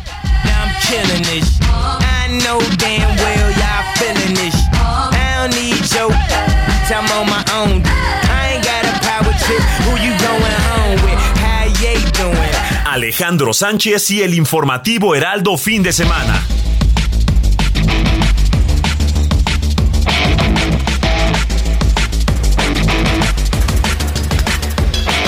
Chiapas, padres y madres de familia dieron a conocer con videos en las redes sociales que sus hijos alumnos de la escuela secundaria Juana de Asbaj en el municipio de Bochil, en Chiapas, fueron presuntamente intoxicados con alimentos que habrían consumido dentro del plantel. También dieron a conocer resultados de un examen toxicológico presuntamente practicado a uno de los jóvenes masculinos de 13 años. Tres personas fueron detenidas por su presunta participación en el asesinato de la maestra Elizabeth Mesa Rivera en Jalapa. Así lo informó la Fiscalía General del Estado. Los detenidos son la docente Dali Ariadna N., Juan Carlos N. y Argenis N. Se cree que la causa del móvil pudo haber sido un problema laboral que mantenían ambas catedráticas en el plantel educativo para el que laboraban. La Secretaría de Infraestructura, Comunicaciones y Transportes concluyó los trabajos de repavimentación y ampliación en cuatro tramos de la carretera Imuris Nogales en Sonora. Las obras se realizaron en este lugar derivado a la alta tasa de accidentes viales que se suscitaban debido a la presencia de curvas peligrosas, la falta de cuidado y conservación de la vía. Tormenta de arena registrada el viernes en Mexicali dejó a 191.561 usuarios sin luz, pero se logró el 80% en el restablecimiento del suministro. Así lo informó la Comisión Federal de Electricidad. En Tulancingo Hidalgo, hasta el próximo día 31 de octubre serán entregadas citas para realizar mastografías sin costo para mujeres mayores de 40 años que nunca se hayan realizado el estudio o que hayan pasado dos años del último practicado. Desde Morelos se informa que el alcalde de Cuautla, Rodrigo Arredondo López, informó que en la ciudad se preparan actividades alusivas a la celebración del Día de Muertos mediante exposiciones, concursos y demás. El objetivo es preservar las tradiciones mexicanas, por lo cual nada será alusivo a Halloween. En Oaxaca, el Comité para la Detección y Control de las Infecciones no solo alertó por una plaga de cucarachas y ratas al interior del Hospital Civil Dr. Aurelio Valdivieso, sino también por un brote de infecciones nosocomiales, las cuales pueden aparecer en forma de neumonía, infección en vías urinarias, infección en incisiones quirúrgicas e infecciones en la sangre. Bésame, bésame mucho. Como si fuera esta noche la última vez. Bésame. Estamos escuchando a Andrea Bocelli con Bésame mucho. ¿Por qué? Porque el alcalde de Guanajuato, Alejandro Navarro, ya confirmó que la mañana de ayer sábado, Alex, amigos, se reabrió el paso del Callejón del Beso para que las parejas enamoradas, como el señor de la gorrita que baila, ¿no? como nosotros. Oye, sí vi ese, Vuelvan a ese lugar. escándalo porque hay muchos fotógrafos que trabajan ahí para venderles placas a los turistas. Claro. Fotografías. Pero los vecinos de ahí dijeron, ya está, ya está el gorro de que este, se paren en mi balcón y estén prácticamente fotografiándose. Y por eso cerró. Cerró, pero ya abrió ayer en la mañana, porque también la actividad turística no puede pararse. Y más que el Callejón del Beso es así súper tradicional, un icono de, Guada- de Guanajuato de la ciudad para cuando lo vas a visitar por primera vez o muchas. Siempre el Callejón del Beso es un símbolo, ¿no? Entonces, pues bueno, Pues Alex, bueno que ya cuando reabrió. gustes ir, Va. vamos a sacarnos la foto, ¿verdad? Y sobre todo a este son de Andrea Bocelli. Tú, Andrea. Mi Andrea Bocelli, por Dios. Bueno, pues hasta aquí este, esta sección de la información de los estados, Alex. Gracias, Moni. Gracias. Y vamos a seguir con más información de los estados porque en Hidalgo tres presuntos guachicoleros fueron detenidos este sábado en diferentes operativos realizados en los municipios de Atitalaquia y Acatlán. Vamos con José Ignacio García, quien tiene todos los detalles. Elementos de la Secretaría de Seguridad Pública Estatal detuvieron a tres presuntos huachicoleros en diferentes operativos en los municipios de Atitalaquia, Acatlán, en las últimas horas. De acuerdo con el reporte de la Secretaría de Seguridad Pública Estatal, el primer operativo participaron elementos de la Secretaría de la Defensa Nacional, la Guardia Nacional y la Policía Municipal en la carretera a Santa Rosa, en la altura de Las Palomas, ubicada en el municipio de Acatlán, donde aseguraron una camioneta con contenedores de hidrocarburo y fueron aprendidas dos personas identificadas como BRA de 35 años de edad y MDC de de 34 años de edad. Por otro lado, en la carretera Titalaquia Paxco, ubicada en la localidad de San José Bojay, ubicada en el municipio de Titalaquia, acudieron elementos de la Policía Estatal y Municipales en un operativo donde fue detenida una persona identificada como QRM de 46 años de edad. La policía estatal informó que lo que va de la actual administración estatal, que comenzó desde el pasado 15 de septiembre, se han identificado a 10 personas relacionadas con el delito de robo y comercialización de combustible en la entidad. Por su parte, en Acatlán y Atalaquia son dos de los municipios más afectados por esta actividad delictiva debido al elevado número de perforaciones ilegales que se detectaron en el territorio nacional de acuerdo con datos de petróleos mexicanos. Hidalgo también se mantiene en el primer lugar a nivel nacional en cuanto al número de tómenas clandestinas identificadas en el país desde 2018, afectando a 35 de los 84 municipios de la entidad, debido a la aprobación de por lo menos 7 cárteles que tienen presencia en la entidad y se dedican a estas actividades. Es la información que tenemos desde el estado de Hidalgo. Gracias, José Ignacio García. Y ahora vamos hasta Oaxaca en este recorrido que estamos haciendo por el país con Pastor Matías Arrazola, titular del noticiero El Heraldo de Oaxaca, que se escucha ya a través del 97.7 de FM Heraldo Radio, porque tienes temas importantes. Mi querido Pastor, muy buenos días, ¿cómo estás? Hola, ¿qué tal Alejandro? Buenos días al equipo también de producción, a los amigos en la mesa ya de fin de semana de Heraldo Radio. Les saludamos con gusto de esta mañana bueno, con información que se ha suscitado y que, bueno, eh, ha sido súper considerada. Este pasado miércoles se llevó a cabo ya la reunión de pues los equipos de transición de la mesa de entrega-recepción, tanto de eh, Alejandro Murat como gobernador constitucional y del gobernador electo que se llevó a cabo pues en Palacio de Gobierno.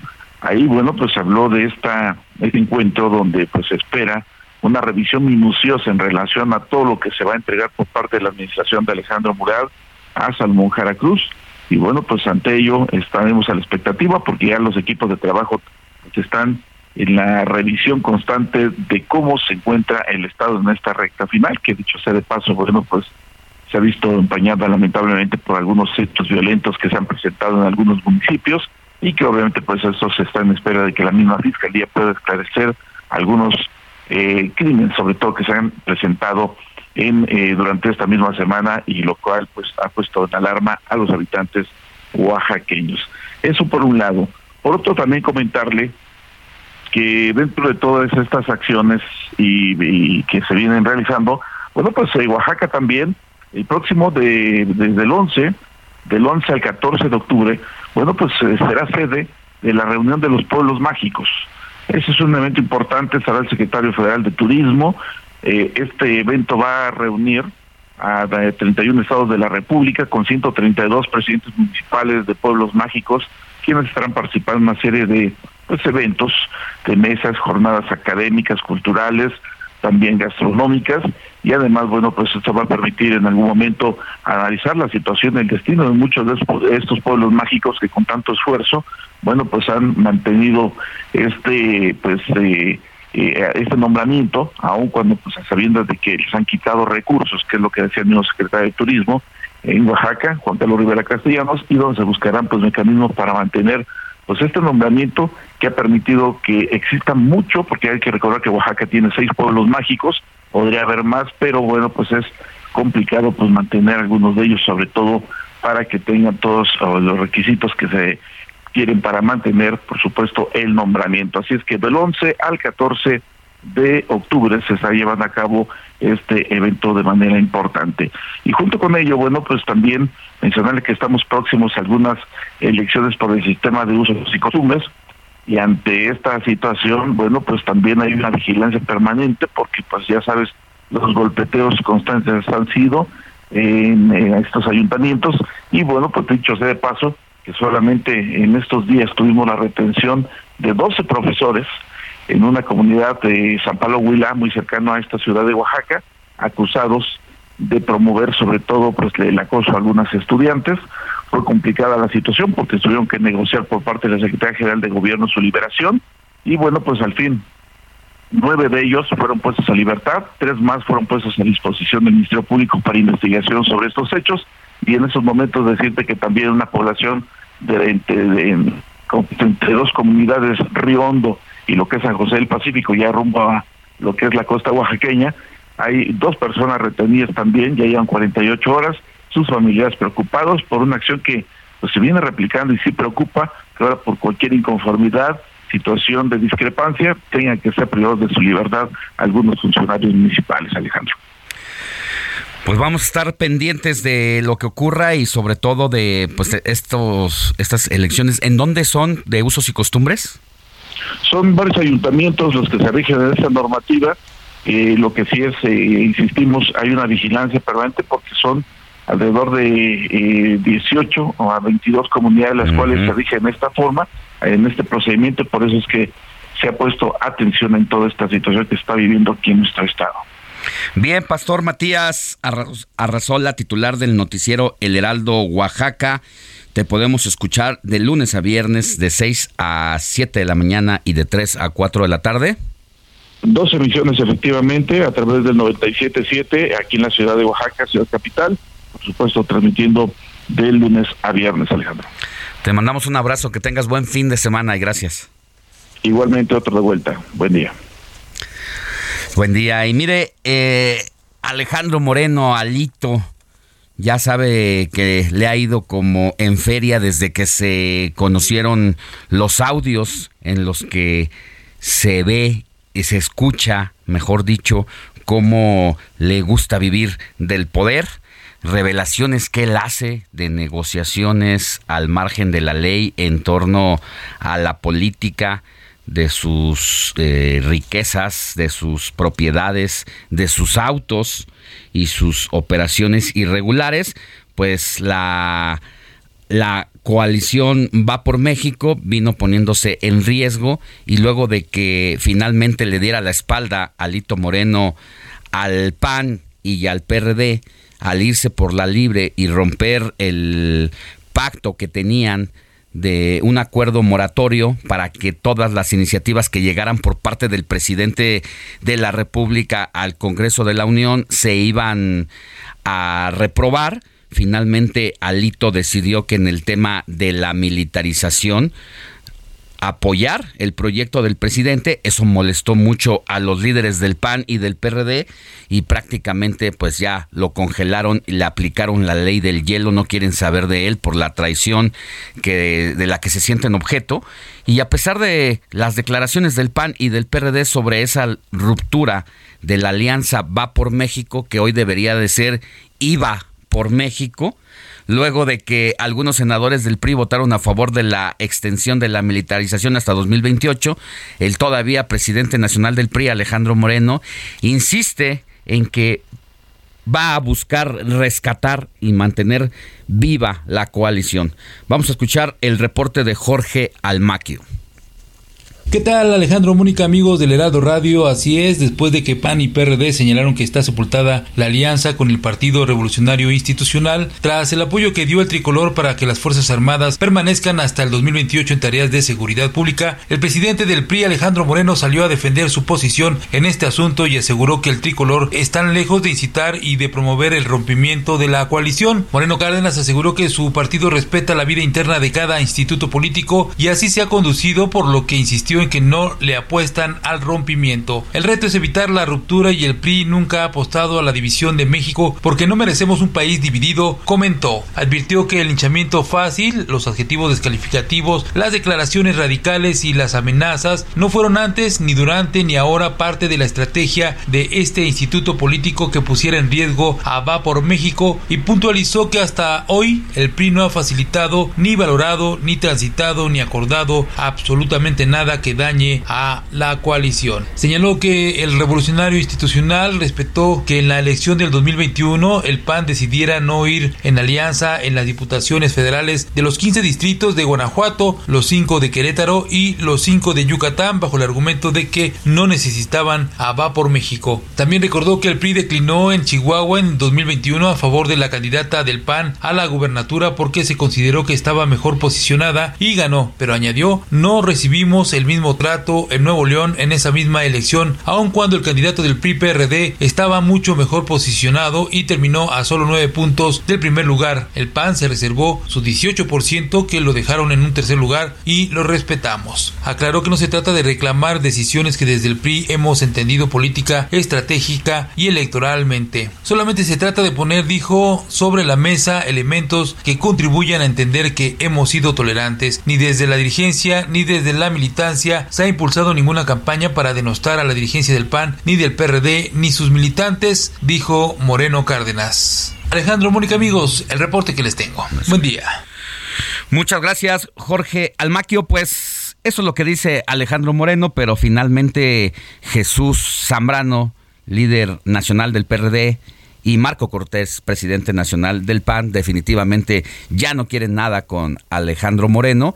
Sin embargo, las alianzas o las coaliciones sí se están tratando en los estados donde va a haber eh, proceso electoral el próximo año, que es el caso de Coahuila y es el caso del Estado de México, donde se está tratando esa posibilidad con los liderazgos locales, no directamente con eh, Alejandro Moreno, pero definitivamente esta coalición ya está más muerta que nada e incluso el Partido Acción Nacional ya ha estado en pláticas con la gente de Movimiento Ciudadano, con Dante Delgado, porque Dante Delgado precisamente no había participado en esta coalición mientras estuviera el Partido Revolucionario Institucional.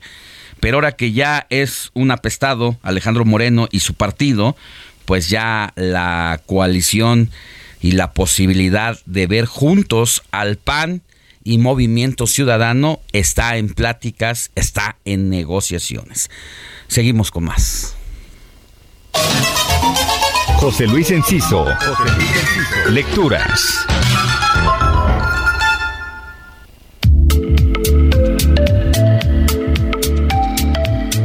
Annie Arnaud, escritora francesa, es la ganadora del Premio Nobel de Literatura 2022. Es una autora identificada con la memoria femenina del siglo XX, por lo que hay quien ha visto este premio como un acto meramente político. Independientemente de ello y de que sea una autora occidental y blanca y bla bla bla, si nos enfocamos en su obra vemos que mantiene la constante de desmantelar de forma minuciosa el mundo dominantemente masculino mediante la evocación de su vida. Y aun cuando no soy para nada experto en su obra, creo que un buen libro para acercarnos a ella es La Mujer Helada historia novelada que publicó en español la editorial Cabaret Voltaire, en la que repasa cómo eran las mujeres de su familia, para nada sumisas, su educación con padres en los que veía cierta igualdad de roles, y luego vemos cómo al crecer para encajar en el mundo va cediendo a encarnar ciertos estereotipos de abnegación femenina, haciéndola sentirse ya como madre de familia una estatua de hielo.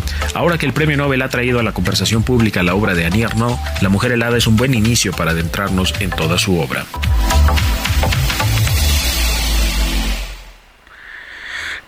Moni Reyes, tenemos mensajitos antes de irnos a la pausa. Nos han estado preguntando que se sintonizaron mm, tarde y que de qué Laura estamos hablando. Así es, bueno, dice, muy buenos días, hoy sintonicé tarde el programa. ¿De qué Laura hablan? Soy Alicia Robledo de la alcaldía Benito Juárez.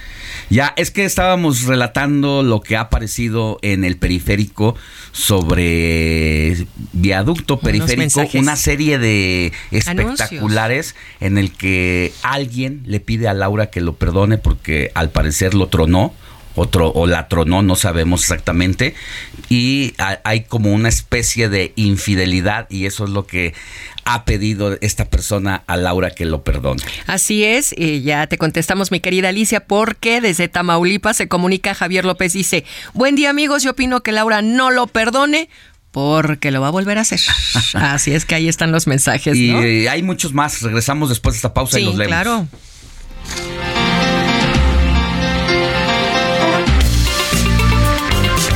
La noticia no descansa. Usted necesita estar bien informado también el fin de semana. Esto es Informativo El Heraldo Fin de Semana. Regresamos.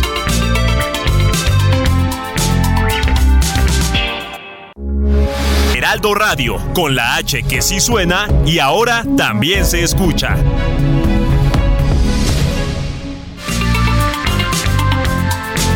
Siga en sintonía con la noticia. Alejandro Sánchez y el informativo Heraldo fin de semana. Continuamos.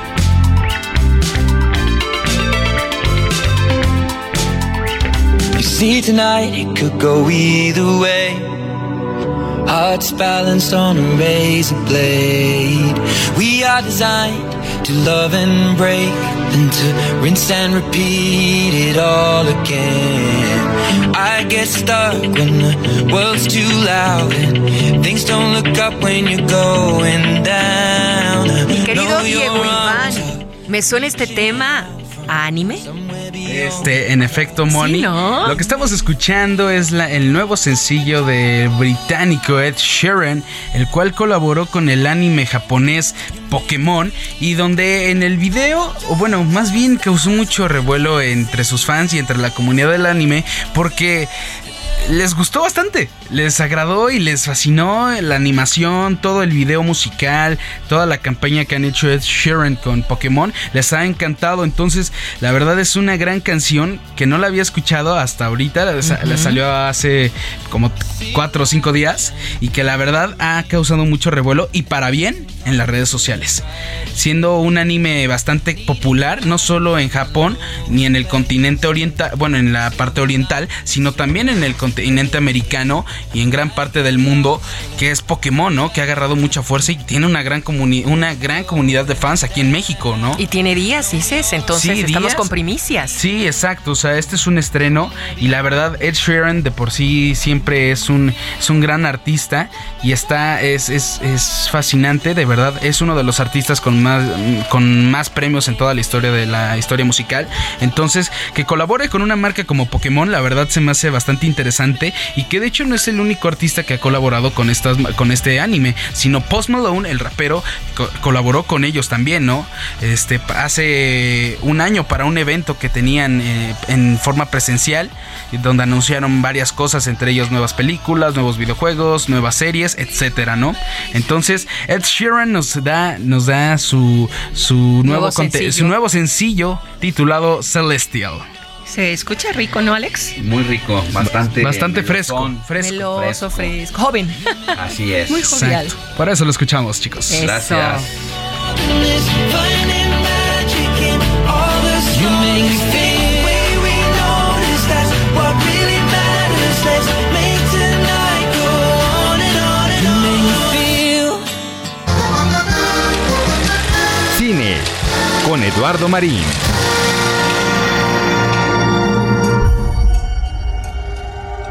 ¿De qué te gustaría hablar? Mi paciente. Hola. No estés nerviosa. Solo quiero charlar. Estoy viendo algo que nadie más ve aparte de mí. Me estás sonriendo.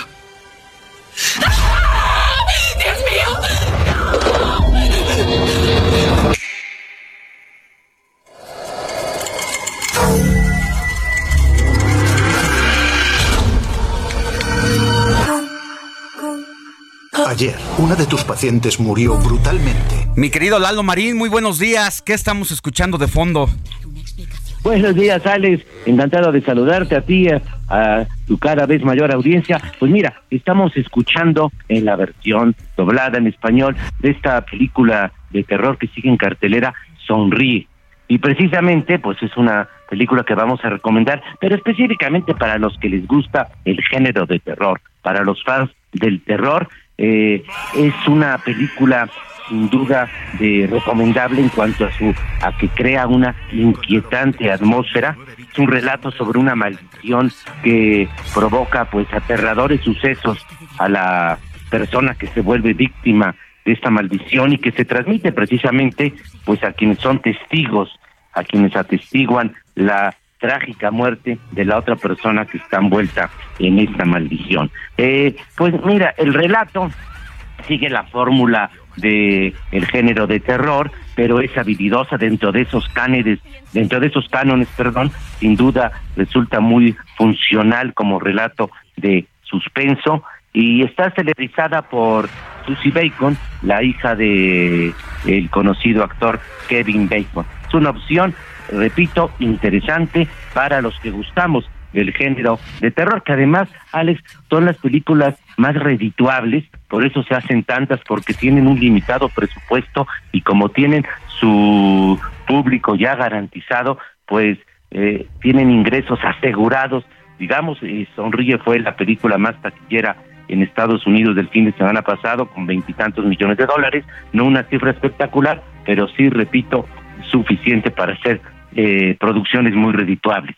Y otra opción, Alex, para los que eh, buscan algo diferente y para los que prefieren quedarse en casa este frío domingo, pues en streaming tenemos esa sí una película que para eh, todo tipo de gustos, que es la polaca eh, Broad Peak, así se llama Broad Peak, está en Netflix y es una película que mucho vale la pena, es eh, una película emotiva sobre que nos narra la historia real, una historia asombrosa, sorprendente del alpinista eh, Maciej Berbeka, alpinista polaco, que fue el primer hombre en la historia que intentó escalar el monte del Karakorum, eh, que lleva precisamente el nombre de la película, el Broad Peak, que de más de ocho mil metros de altura, pero lo intentó escalar en pleno invierno, allá en el eh, cerca del Himalaya, en la frontera entre Pakistán y China.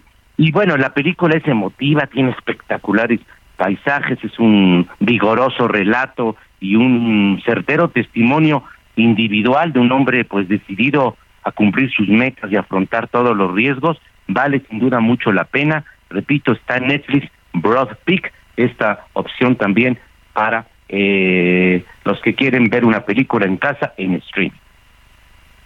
Netflix y Sonríe, ¿dónde, ¿dónde me dijiste que está? Sonríe está en las salas de cine. Aquí los que gustan ir, salir a las salas de cine, entra en su segunda semana, ha tenido sin duda su éxito. Repito, esa es la opción para los que nos gusta el género de terror. Te iba a preguntar, te iba a preguntar si te gustaba el género de terror, pero ya dijiste, nos gusta el género de terror.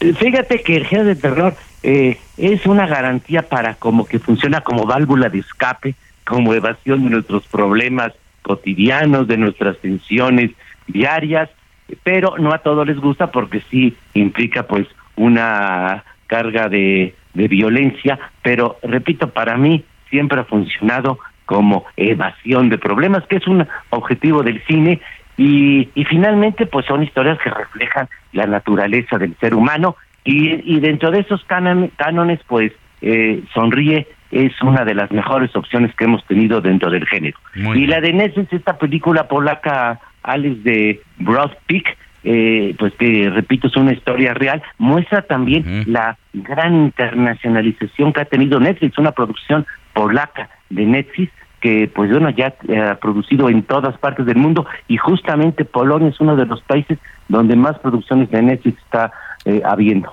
Pero es una es una historia basada en la vida real o es un documental. En una historia real, sí.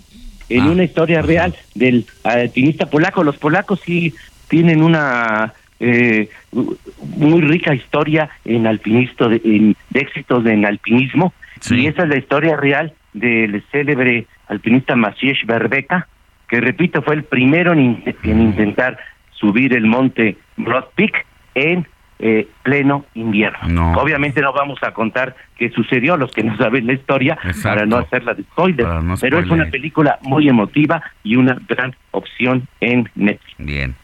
Gracias, querido Eduardo. Nos escuchamos la, la próxima. Muchísimas gracias. Feliz domingo. Buenos días. buen domingo.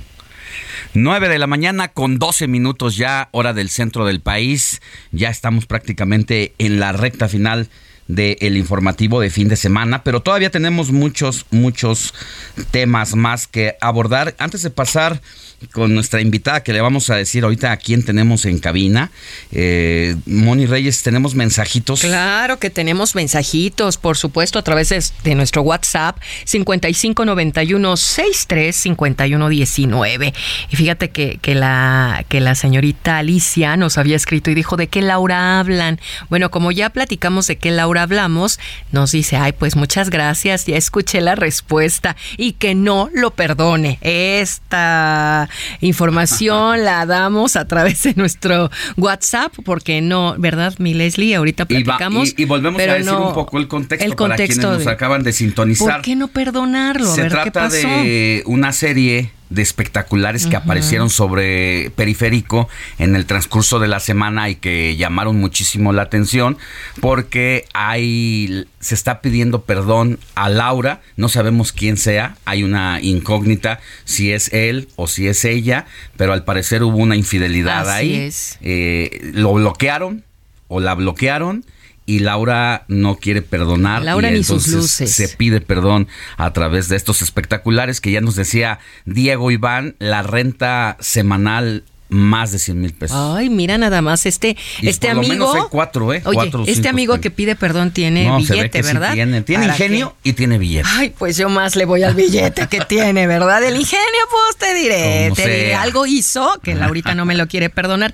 Ya exhortamos a Laura, si nos está escuchando, pues que no se contacte con nosotros. Aquí nosotros vamos a platicar con ella. Y bueno, desde Guatemala nos escribe Ricardo, dice: Saludos en cabina, buen programa cada fin de semana. Me encanta, me encanta escuchar y por otro lado, también Mart Barroso nos dice muy buenos días a todos y nos da un comentario también hablando del senador que lamentablemente falleció con su esposa, siendo senador suplente. Pasó también con el asesinato de Belisario Domínguez, quien era suplente del senador Leopoldo Gut, senador por Chiapas. Habrá que ver pues qué fue lo que pasó. Muchas gracias, don Mart Barroso. Y siguen llegando los mensajes, ahí suena, pero vamos a, ahorita, a otra información. Ahorita vamos a pasar a otra información porque tenemos aquí a una invitada, pero antes tenemos que escuchar esto. Comparte tus comentarios y denuncias en el WhatsApp del informativo fin de semana. Escríbenos o envíanos un mensaje de voz al 55 91 63 51 19.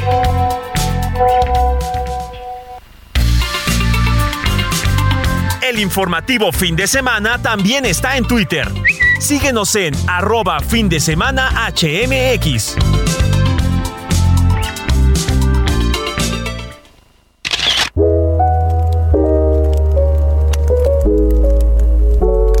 Dice Bruno Munari que cada quien ve lo que sabe. Entonces digamos que de alguna manera eso crea también nuestro punto de vista. Una de las características más importantes de la fotografía es que construye las imágenes precisamente a partir de la perspectiva, por lo que el lugar donde se coloca la cámara será determinante. Eso quiere decir que el lugar que nosotros elegimos no solo registra una imagen, sino también una forma de ver el mundo. Por eso podemos decir que la fotografía se puede construir a partir de una perspectiva de género. Así que la recomendación para hacer fotografías es que hay que pensar muy bien dónde colocamos la cámara o lo que elegimos fotografiar, porque eso define también lo que pensamos. Bueno, pues lo que está usted escuchando es la voz de uno de nuestros colaboradores de aquí, de El Heraldo Media Group, eh, de Federico Gama, porque él como jefe de fotografía del el diario El Heraldo, hizo un trabajo con Leslie Pérez, también reportera eh, fotógrafa, reportera fotógrafa, porque no solamente hace este arte de la fotografía, la verdad es que Leslie Pérez tiene un ojo muy afinado para estar en los momentos importantes de la historia de nuestra vida nacional. Y la verdad es que es una reportera que admiramos mucho, la queremos y le reconocemos porque además muy arriesgada a veces en los conflictos sociales.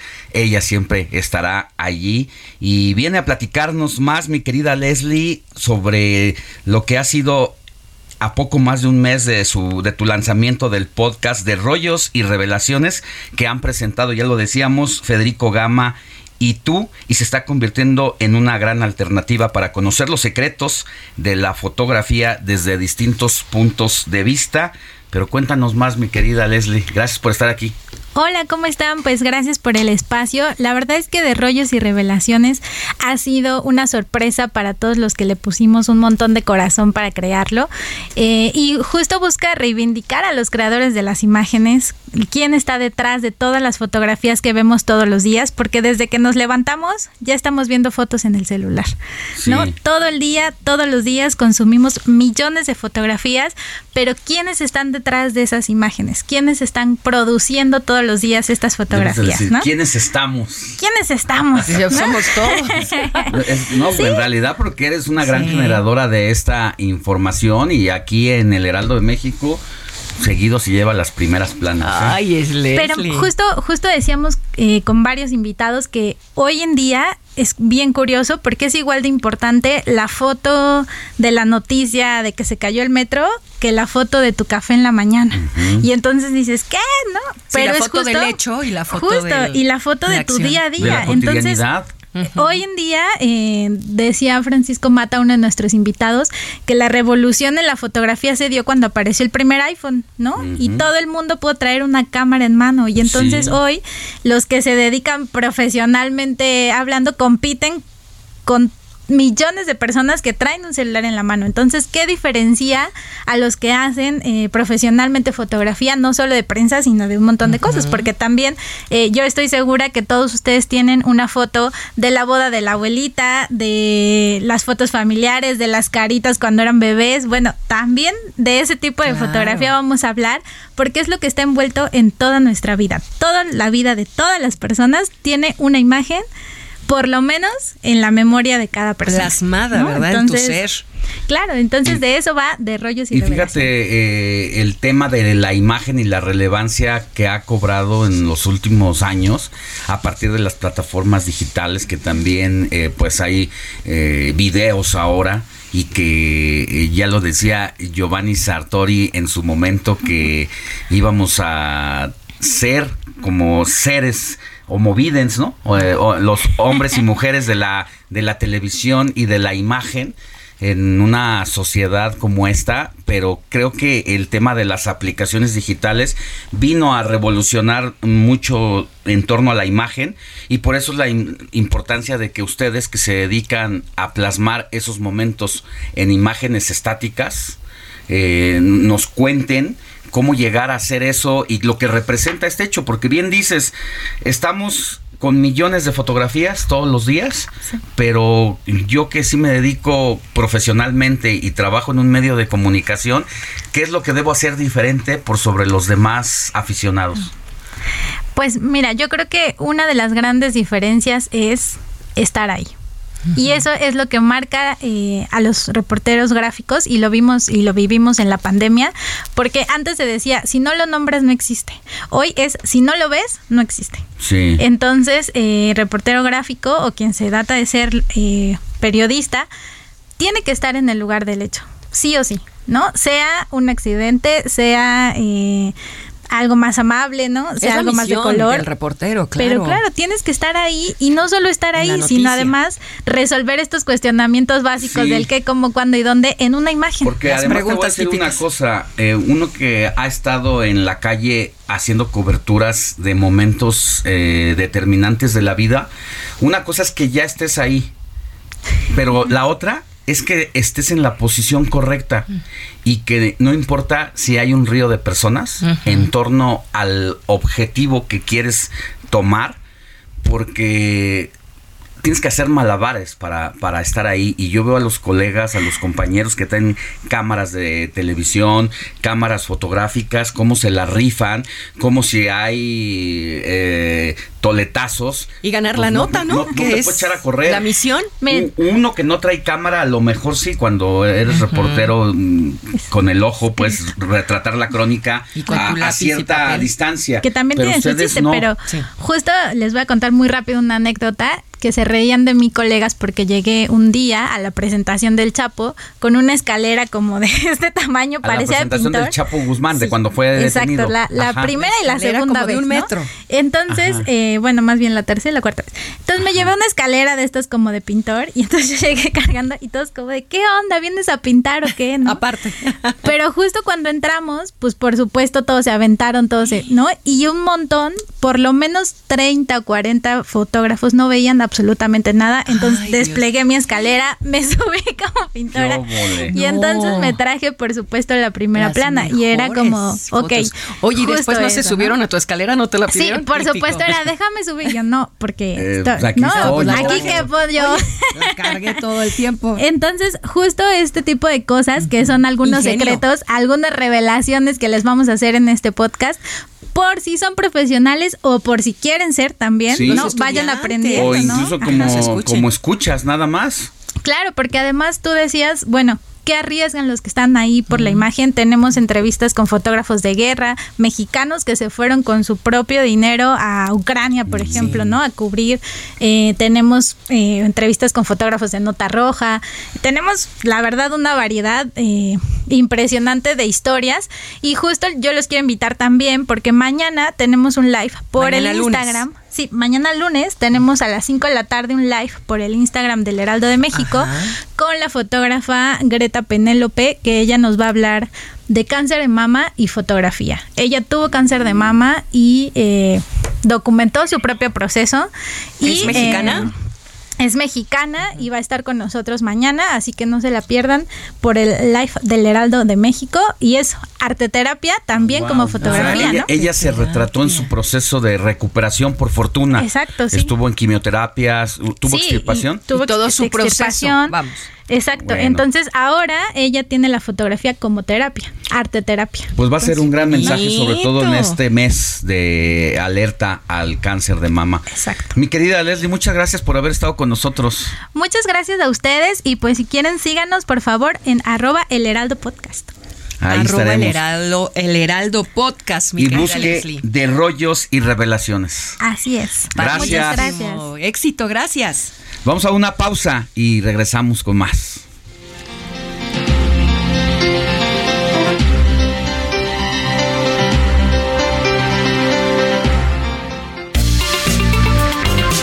La noticia no descansa. Usted necesita estar bien informado también el fin de semana. Esto es Informativo El Heraldo Fin de Semana. Regresamos.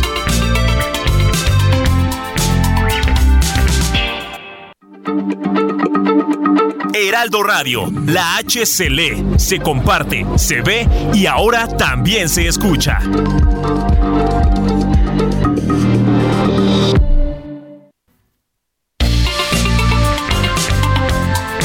Siga en sintonía con la noticia. Alejandro Sánchez y el informativo Heraldo fin de semana. Continuamos.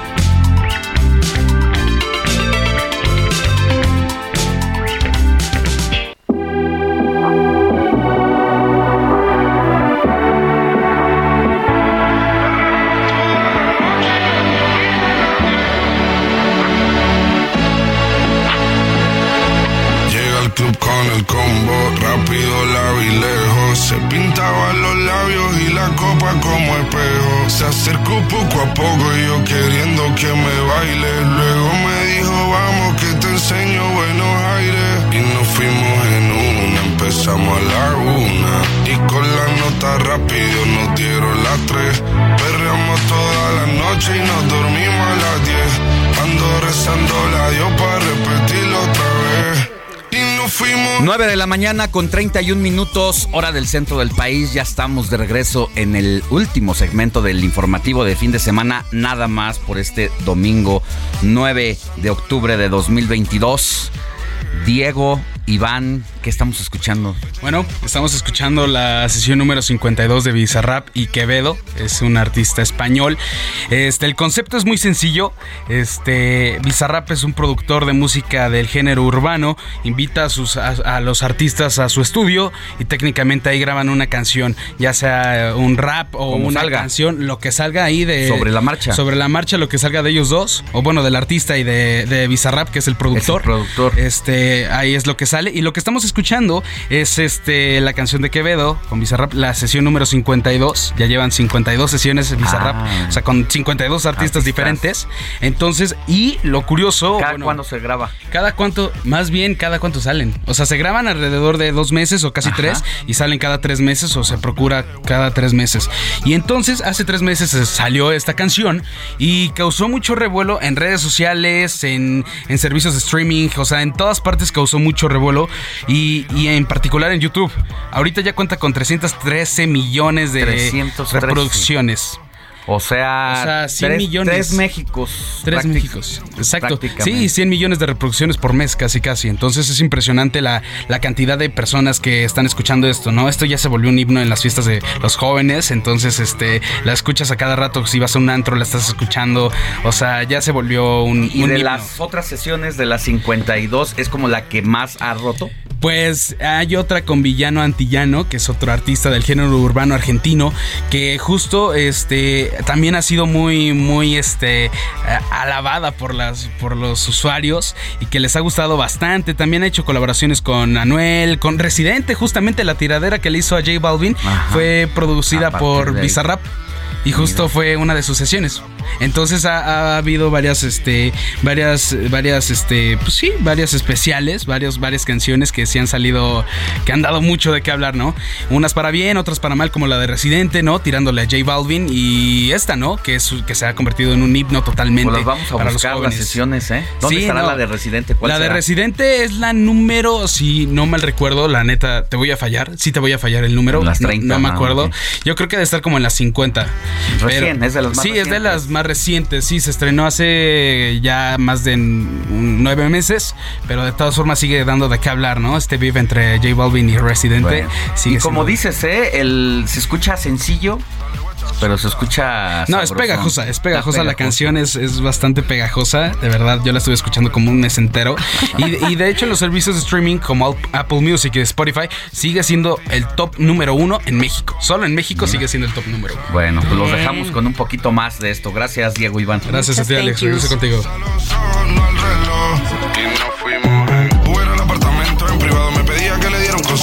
Le dije que por menos de un beso no canto. Y nos fuimos en una, empezamos a la una. Y con la nota rápido nos dieron. Alejandro Sánchez y el informativo Heraldo fin de semana.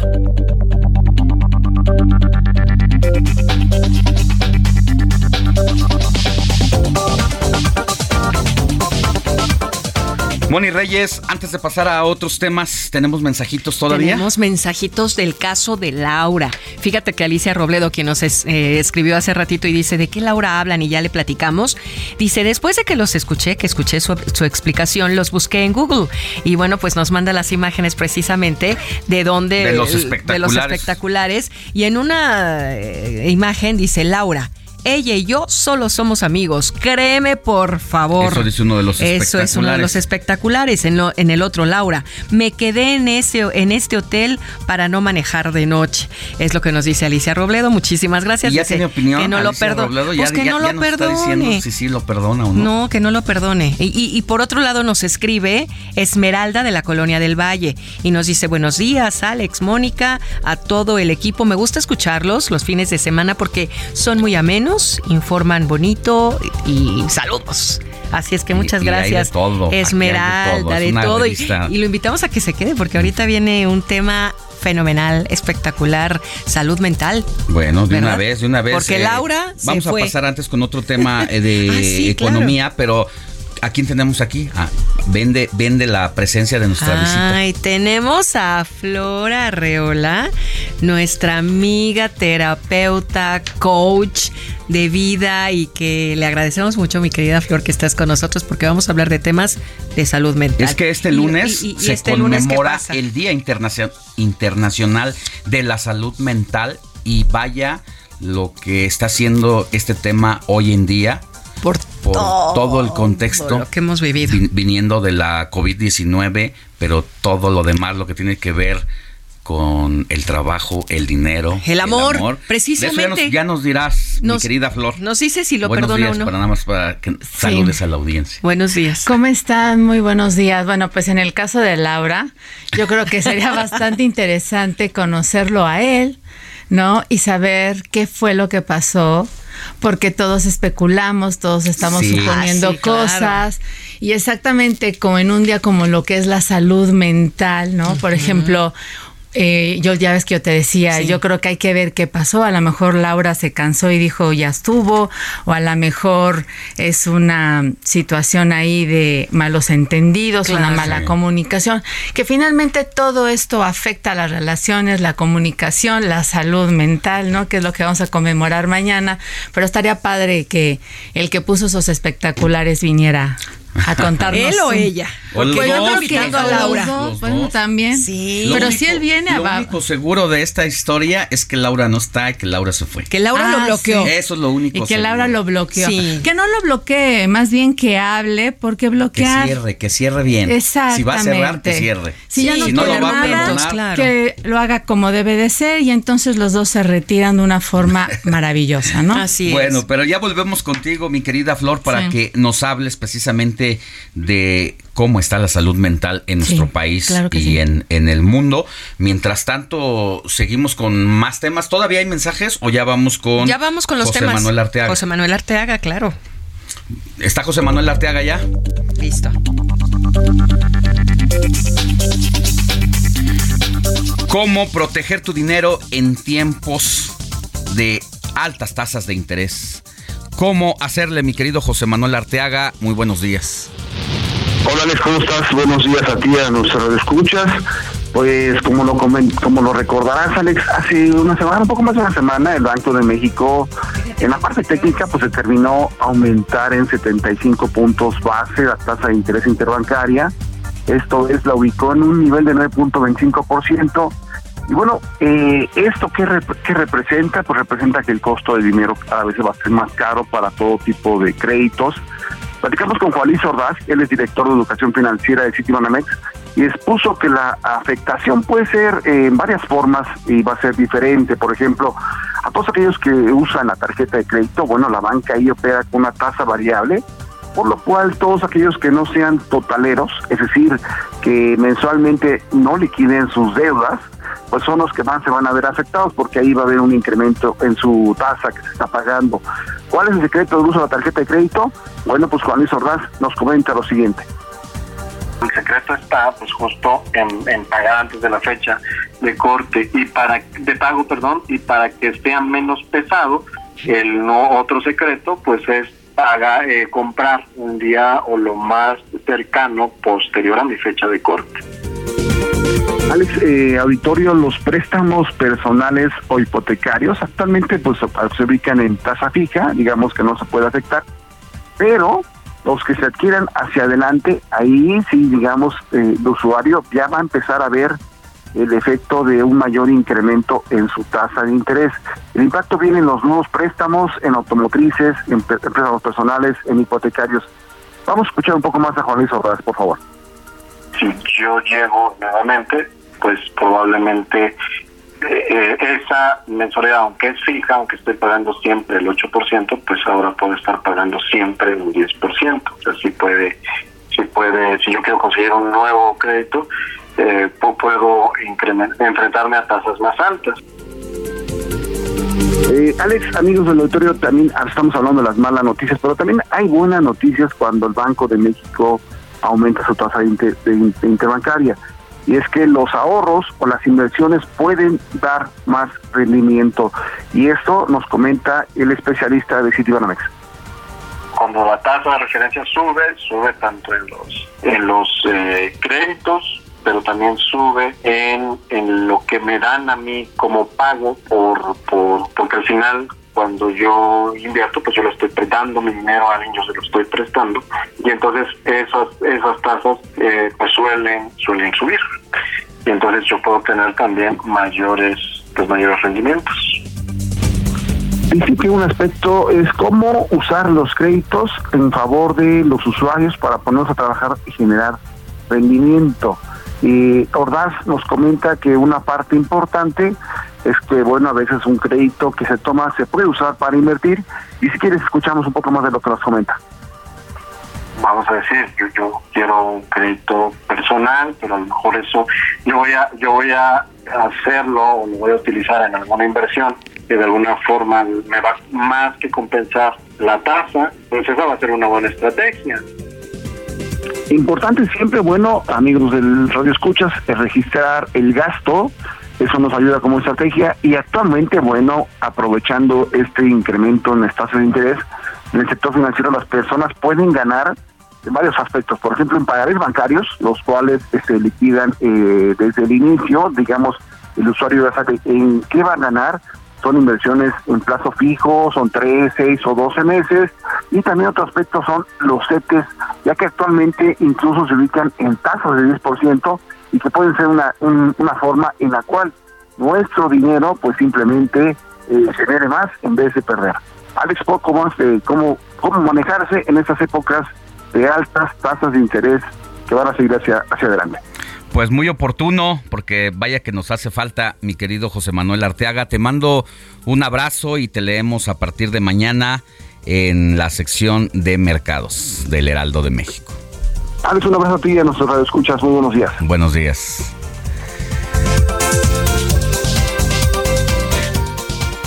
Vámonos, vámonos con más información. Mire, ya le adelantábamos que el 10 de octubre, o sea, el día de mañana, se celebra el Día Mundial de la Salud Mental, esto con el objetivo de aumentar la conciencia de los problemas de salud mental en todo el mundo y movilizar los esfuerzos en apoyo a la salud mental.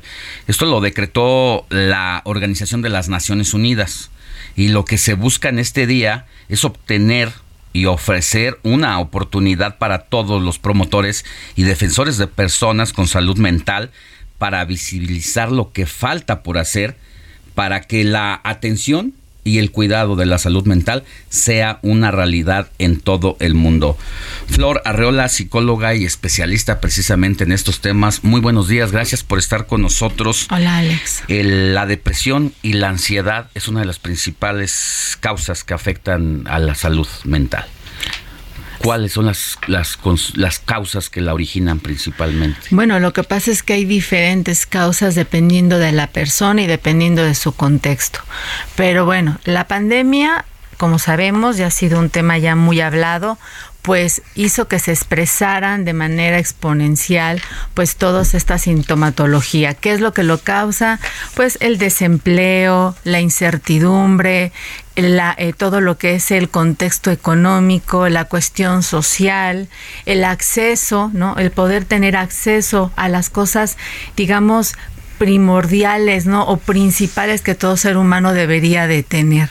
Entonces, todo esto finalmente en las personas empieza a impactar porque te pagan mal, ¿no? Tienes un sueldo mal pagado, o sea, bueno, un trabajo mal pagado, las situaciones en casa a veces no siempre son tan buenas, la falta de comunicación, temas de pareja como lo que hemos estado viendo, lo que sucedió ahorita en, con estos espectaculares en periférico, que más allá de lo, digamos, de lo divertido que pudiera ser para todas las personas, allá hay un tema, allá hay un tema de comunicación relacional que tiene que ver con temas emocionales, también más profundos y mucho más profundos. Y también estamos hablando de un tema también hasta de tener los espacios adecuados para vivir, que la gente tenga las actividades, el tiempo, este, las, las, digamos hasta las capacidades para hacerlo.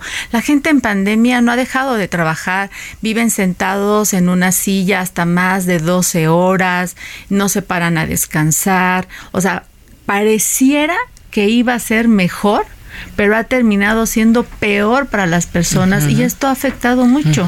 Y estamos en la era de la información y de la digitalización.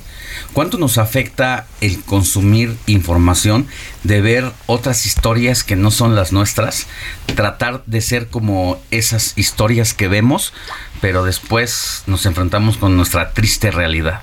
No, pues muchísimo. O sea, imagínate, la gente, yo entre las personas con las que trabajo, llego a escuchar que a veces pueden estar hasta tres horas, ¿no? Viendo redes sociales, eh, eh enterándose de lo que hacen los artistas, cómo visten los artistas, qué se compran los artistas, lo que pasa en la televisión, lo que vemos en las novelas, que son, digamos, las cosas de acceso rápido a lo que tiene la gente.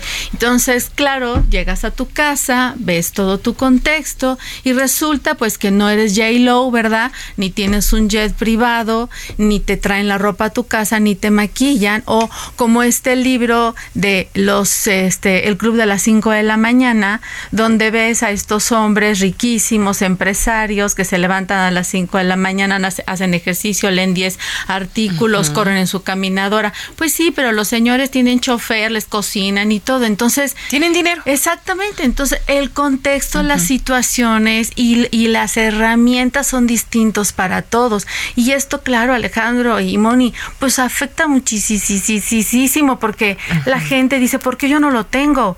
Porque yo no puedo vivir así? porque yo no me puedo ver así? porque no me siento? Porque aparte, la felicidad pareciera que es un artículo que se compra, pero no, es algo que hay que construir pero nos están imposibilitando a ello con tanta información. Con bombardeo. Es un bombardeo grandísimo y la gente con sus propios problemas y las fugas que tienen estos espacios, pues poco tiempo tiene para poder hacer una construcción real y bien asentada de lo que es verdaderamente el éxito, de lo que es verdaderamente sentirnos felices, sentirnos plenos y satisfechos, que nada tiene que ver con el tema de tener cosas sino más bien con el tema de hacer cosas y de ser en nuestras propias vidas. Y eso es una chamba. Pero es muy difícil. Sí, pero hay que trabajar en ello todos los días. Y reconocerlo, ¿no? Y reconocerlo, ir a terapia y trabajar en uno. Y si no podemos, hay espacios. Quiero eso sí decir que hay ciertos espacios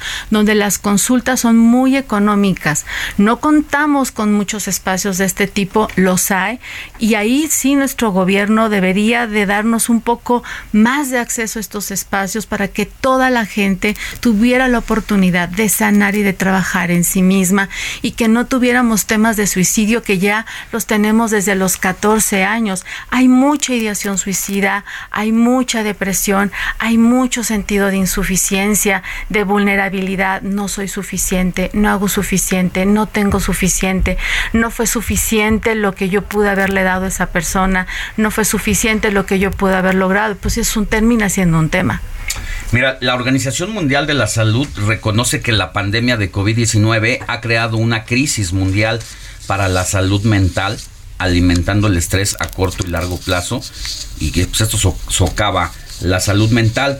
Incluso eh, ha aumentado 25% durante el primer año de la pandemia, del primer año nada más. Es decir, que si revisamos el segundo año y lo que va del tercer año, seguramente este, esta cifra se ha disparado. Tú lo ves día a día con quienes llegan a tu consultorio a buscarte.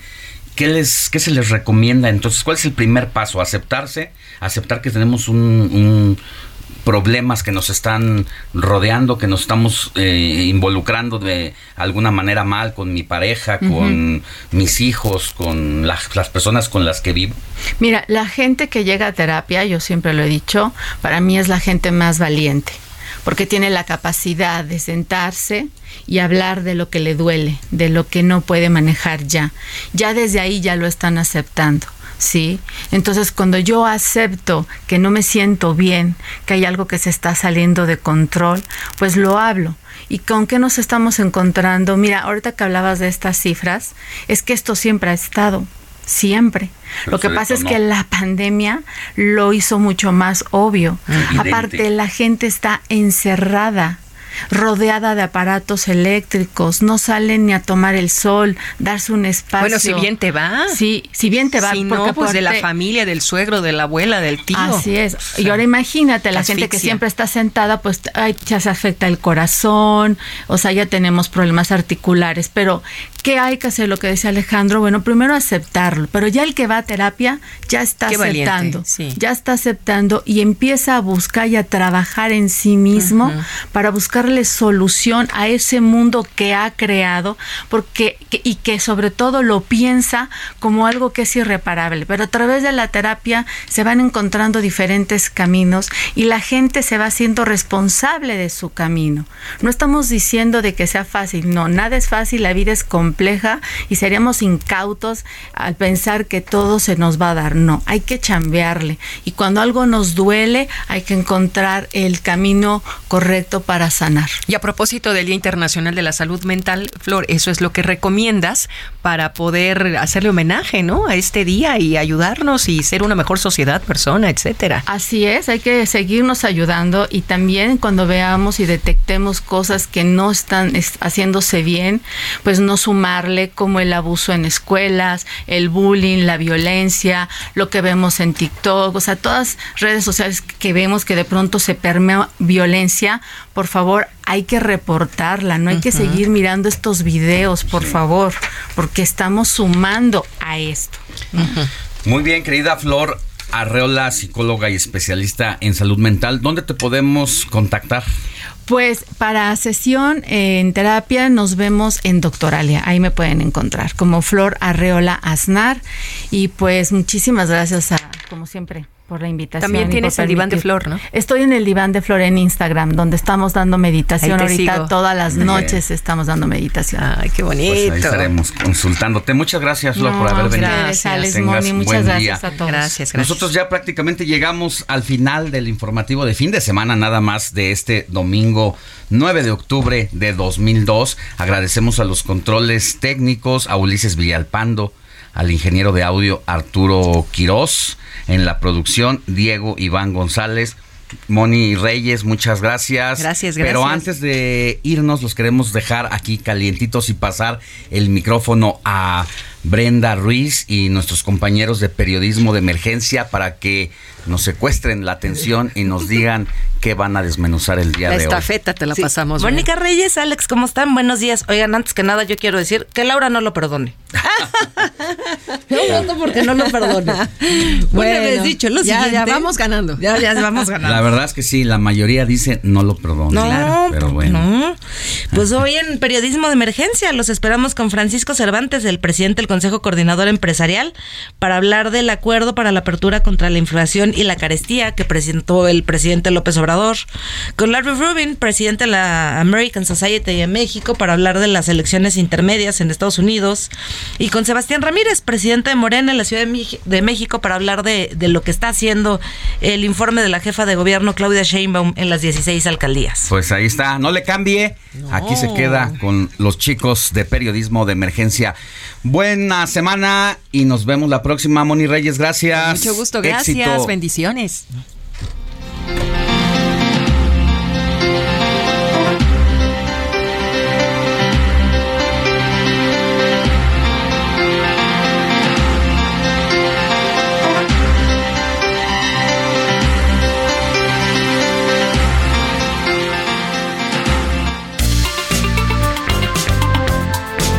Heraldo Media Group presentó Alejandro Sánchez y el informativo Heraldo fin de semana.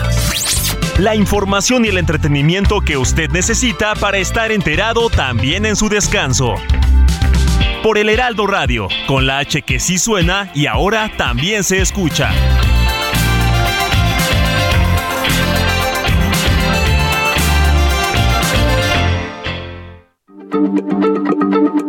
Heraldo Radio, la H se se comparte, se ve y ahora también se escucha.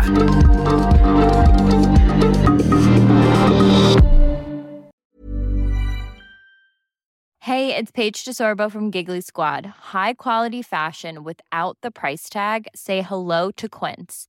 I'm snagging high-end essentials like cozy cashmere sweaters, sleek leather jackets, fine jewelry, and so much more. With Quince being 50 to 80% less than similar brands. And they partner with factories that prioritize safe, ethical, and responsible manufacturing. I love that.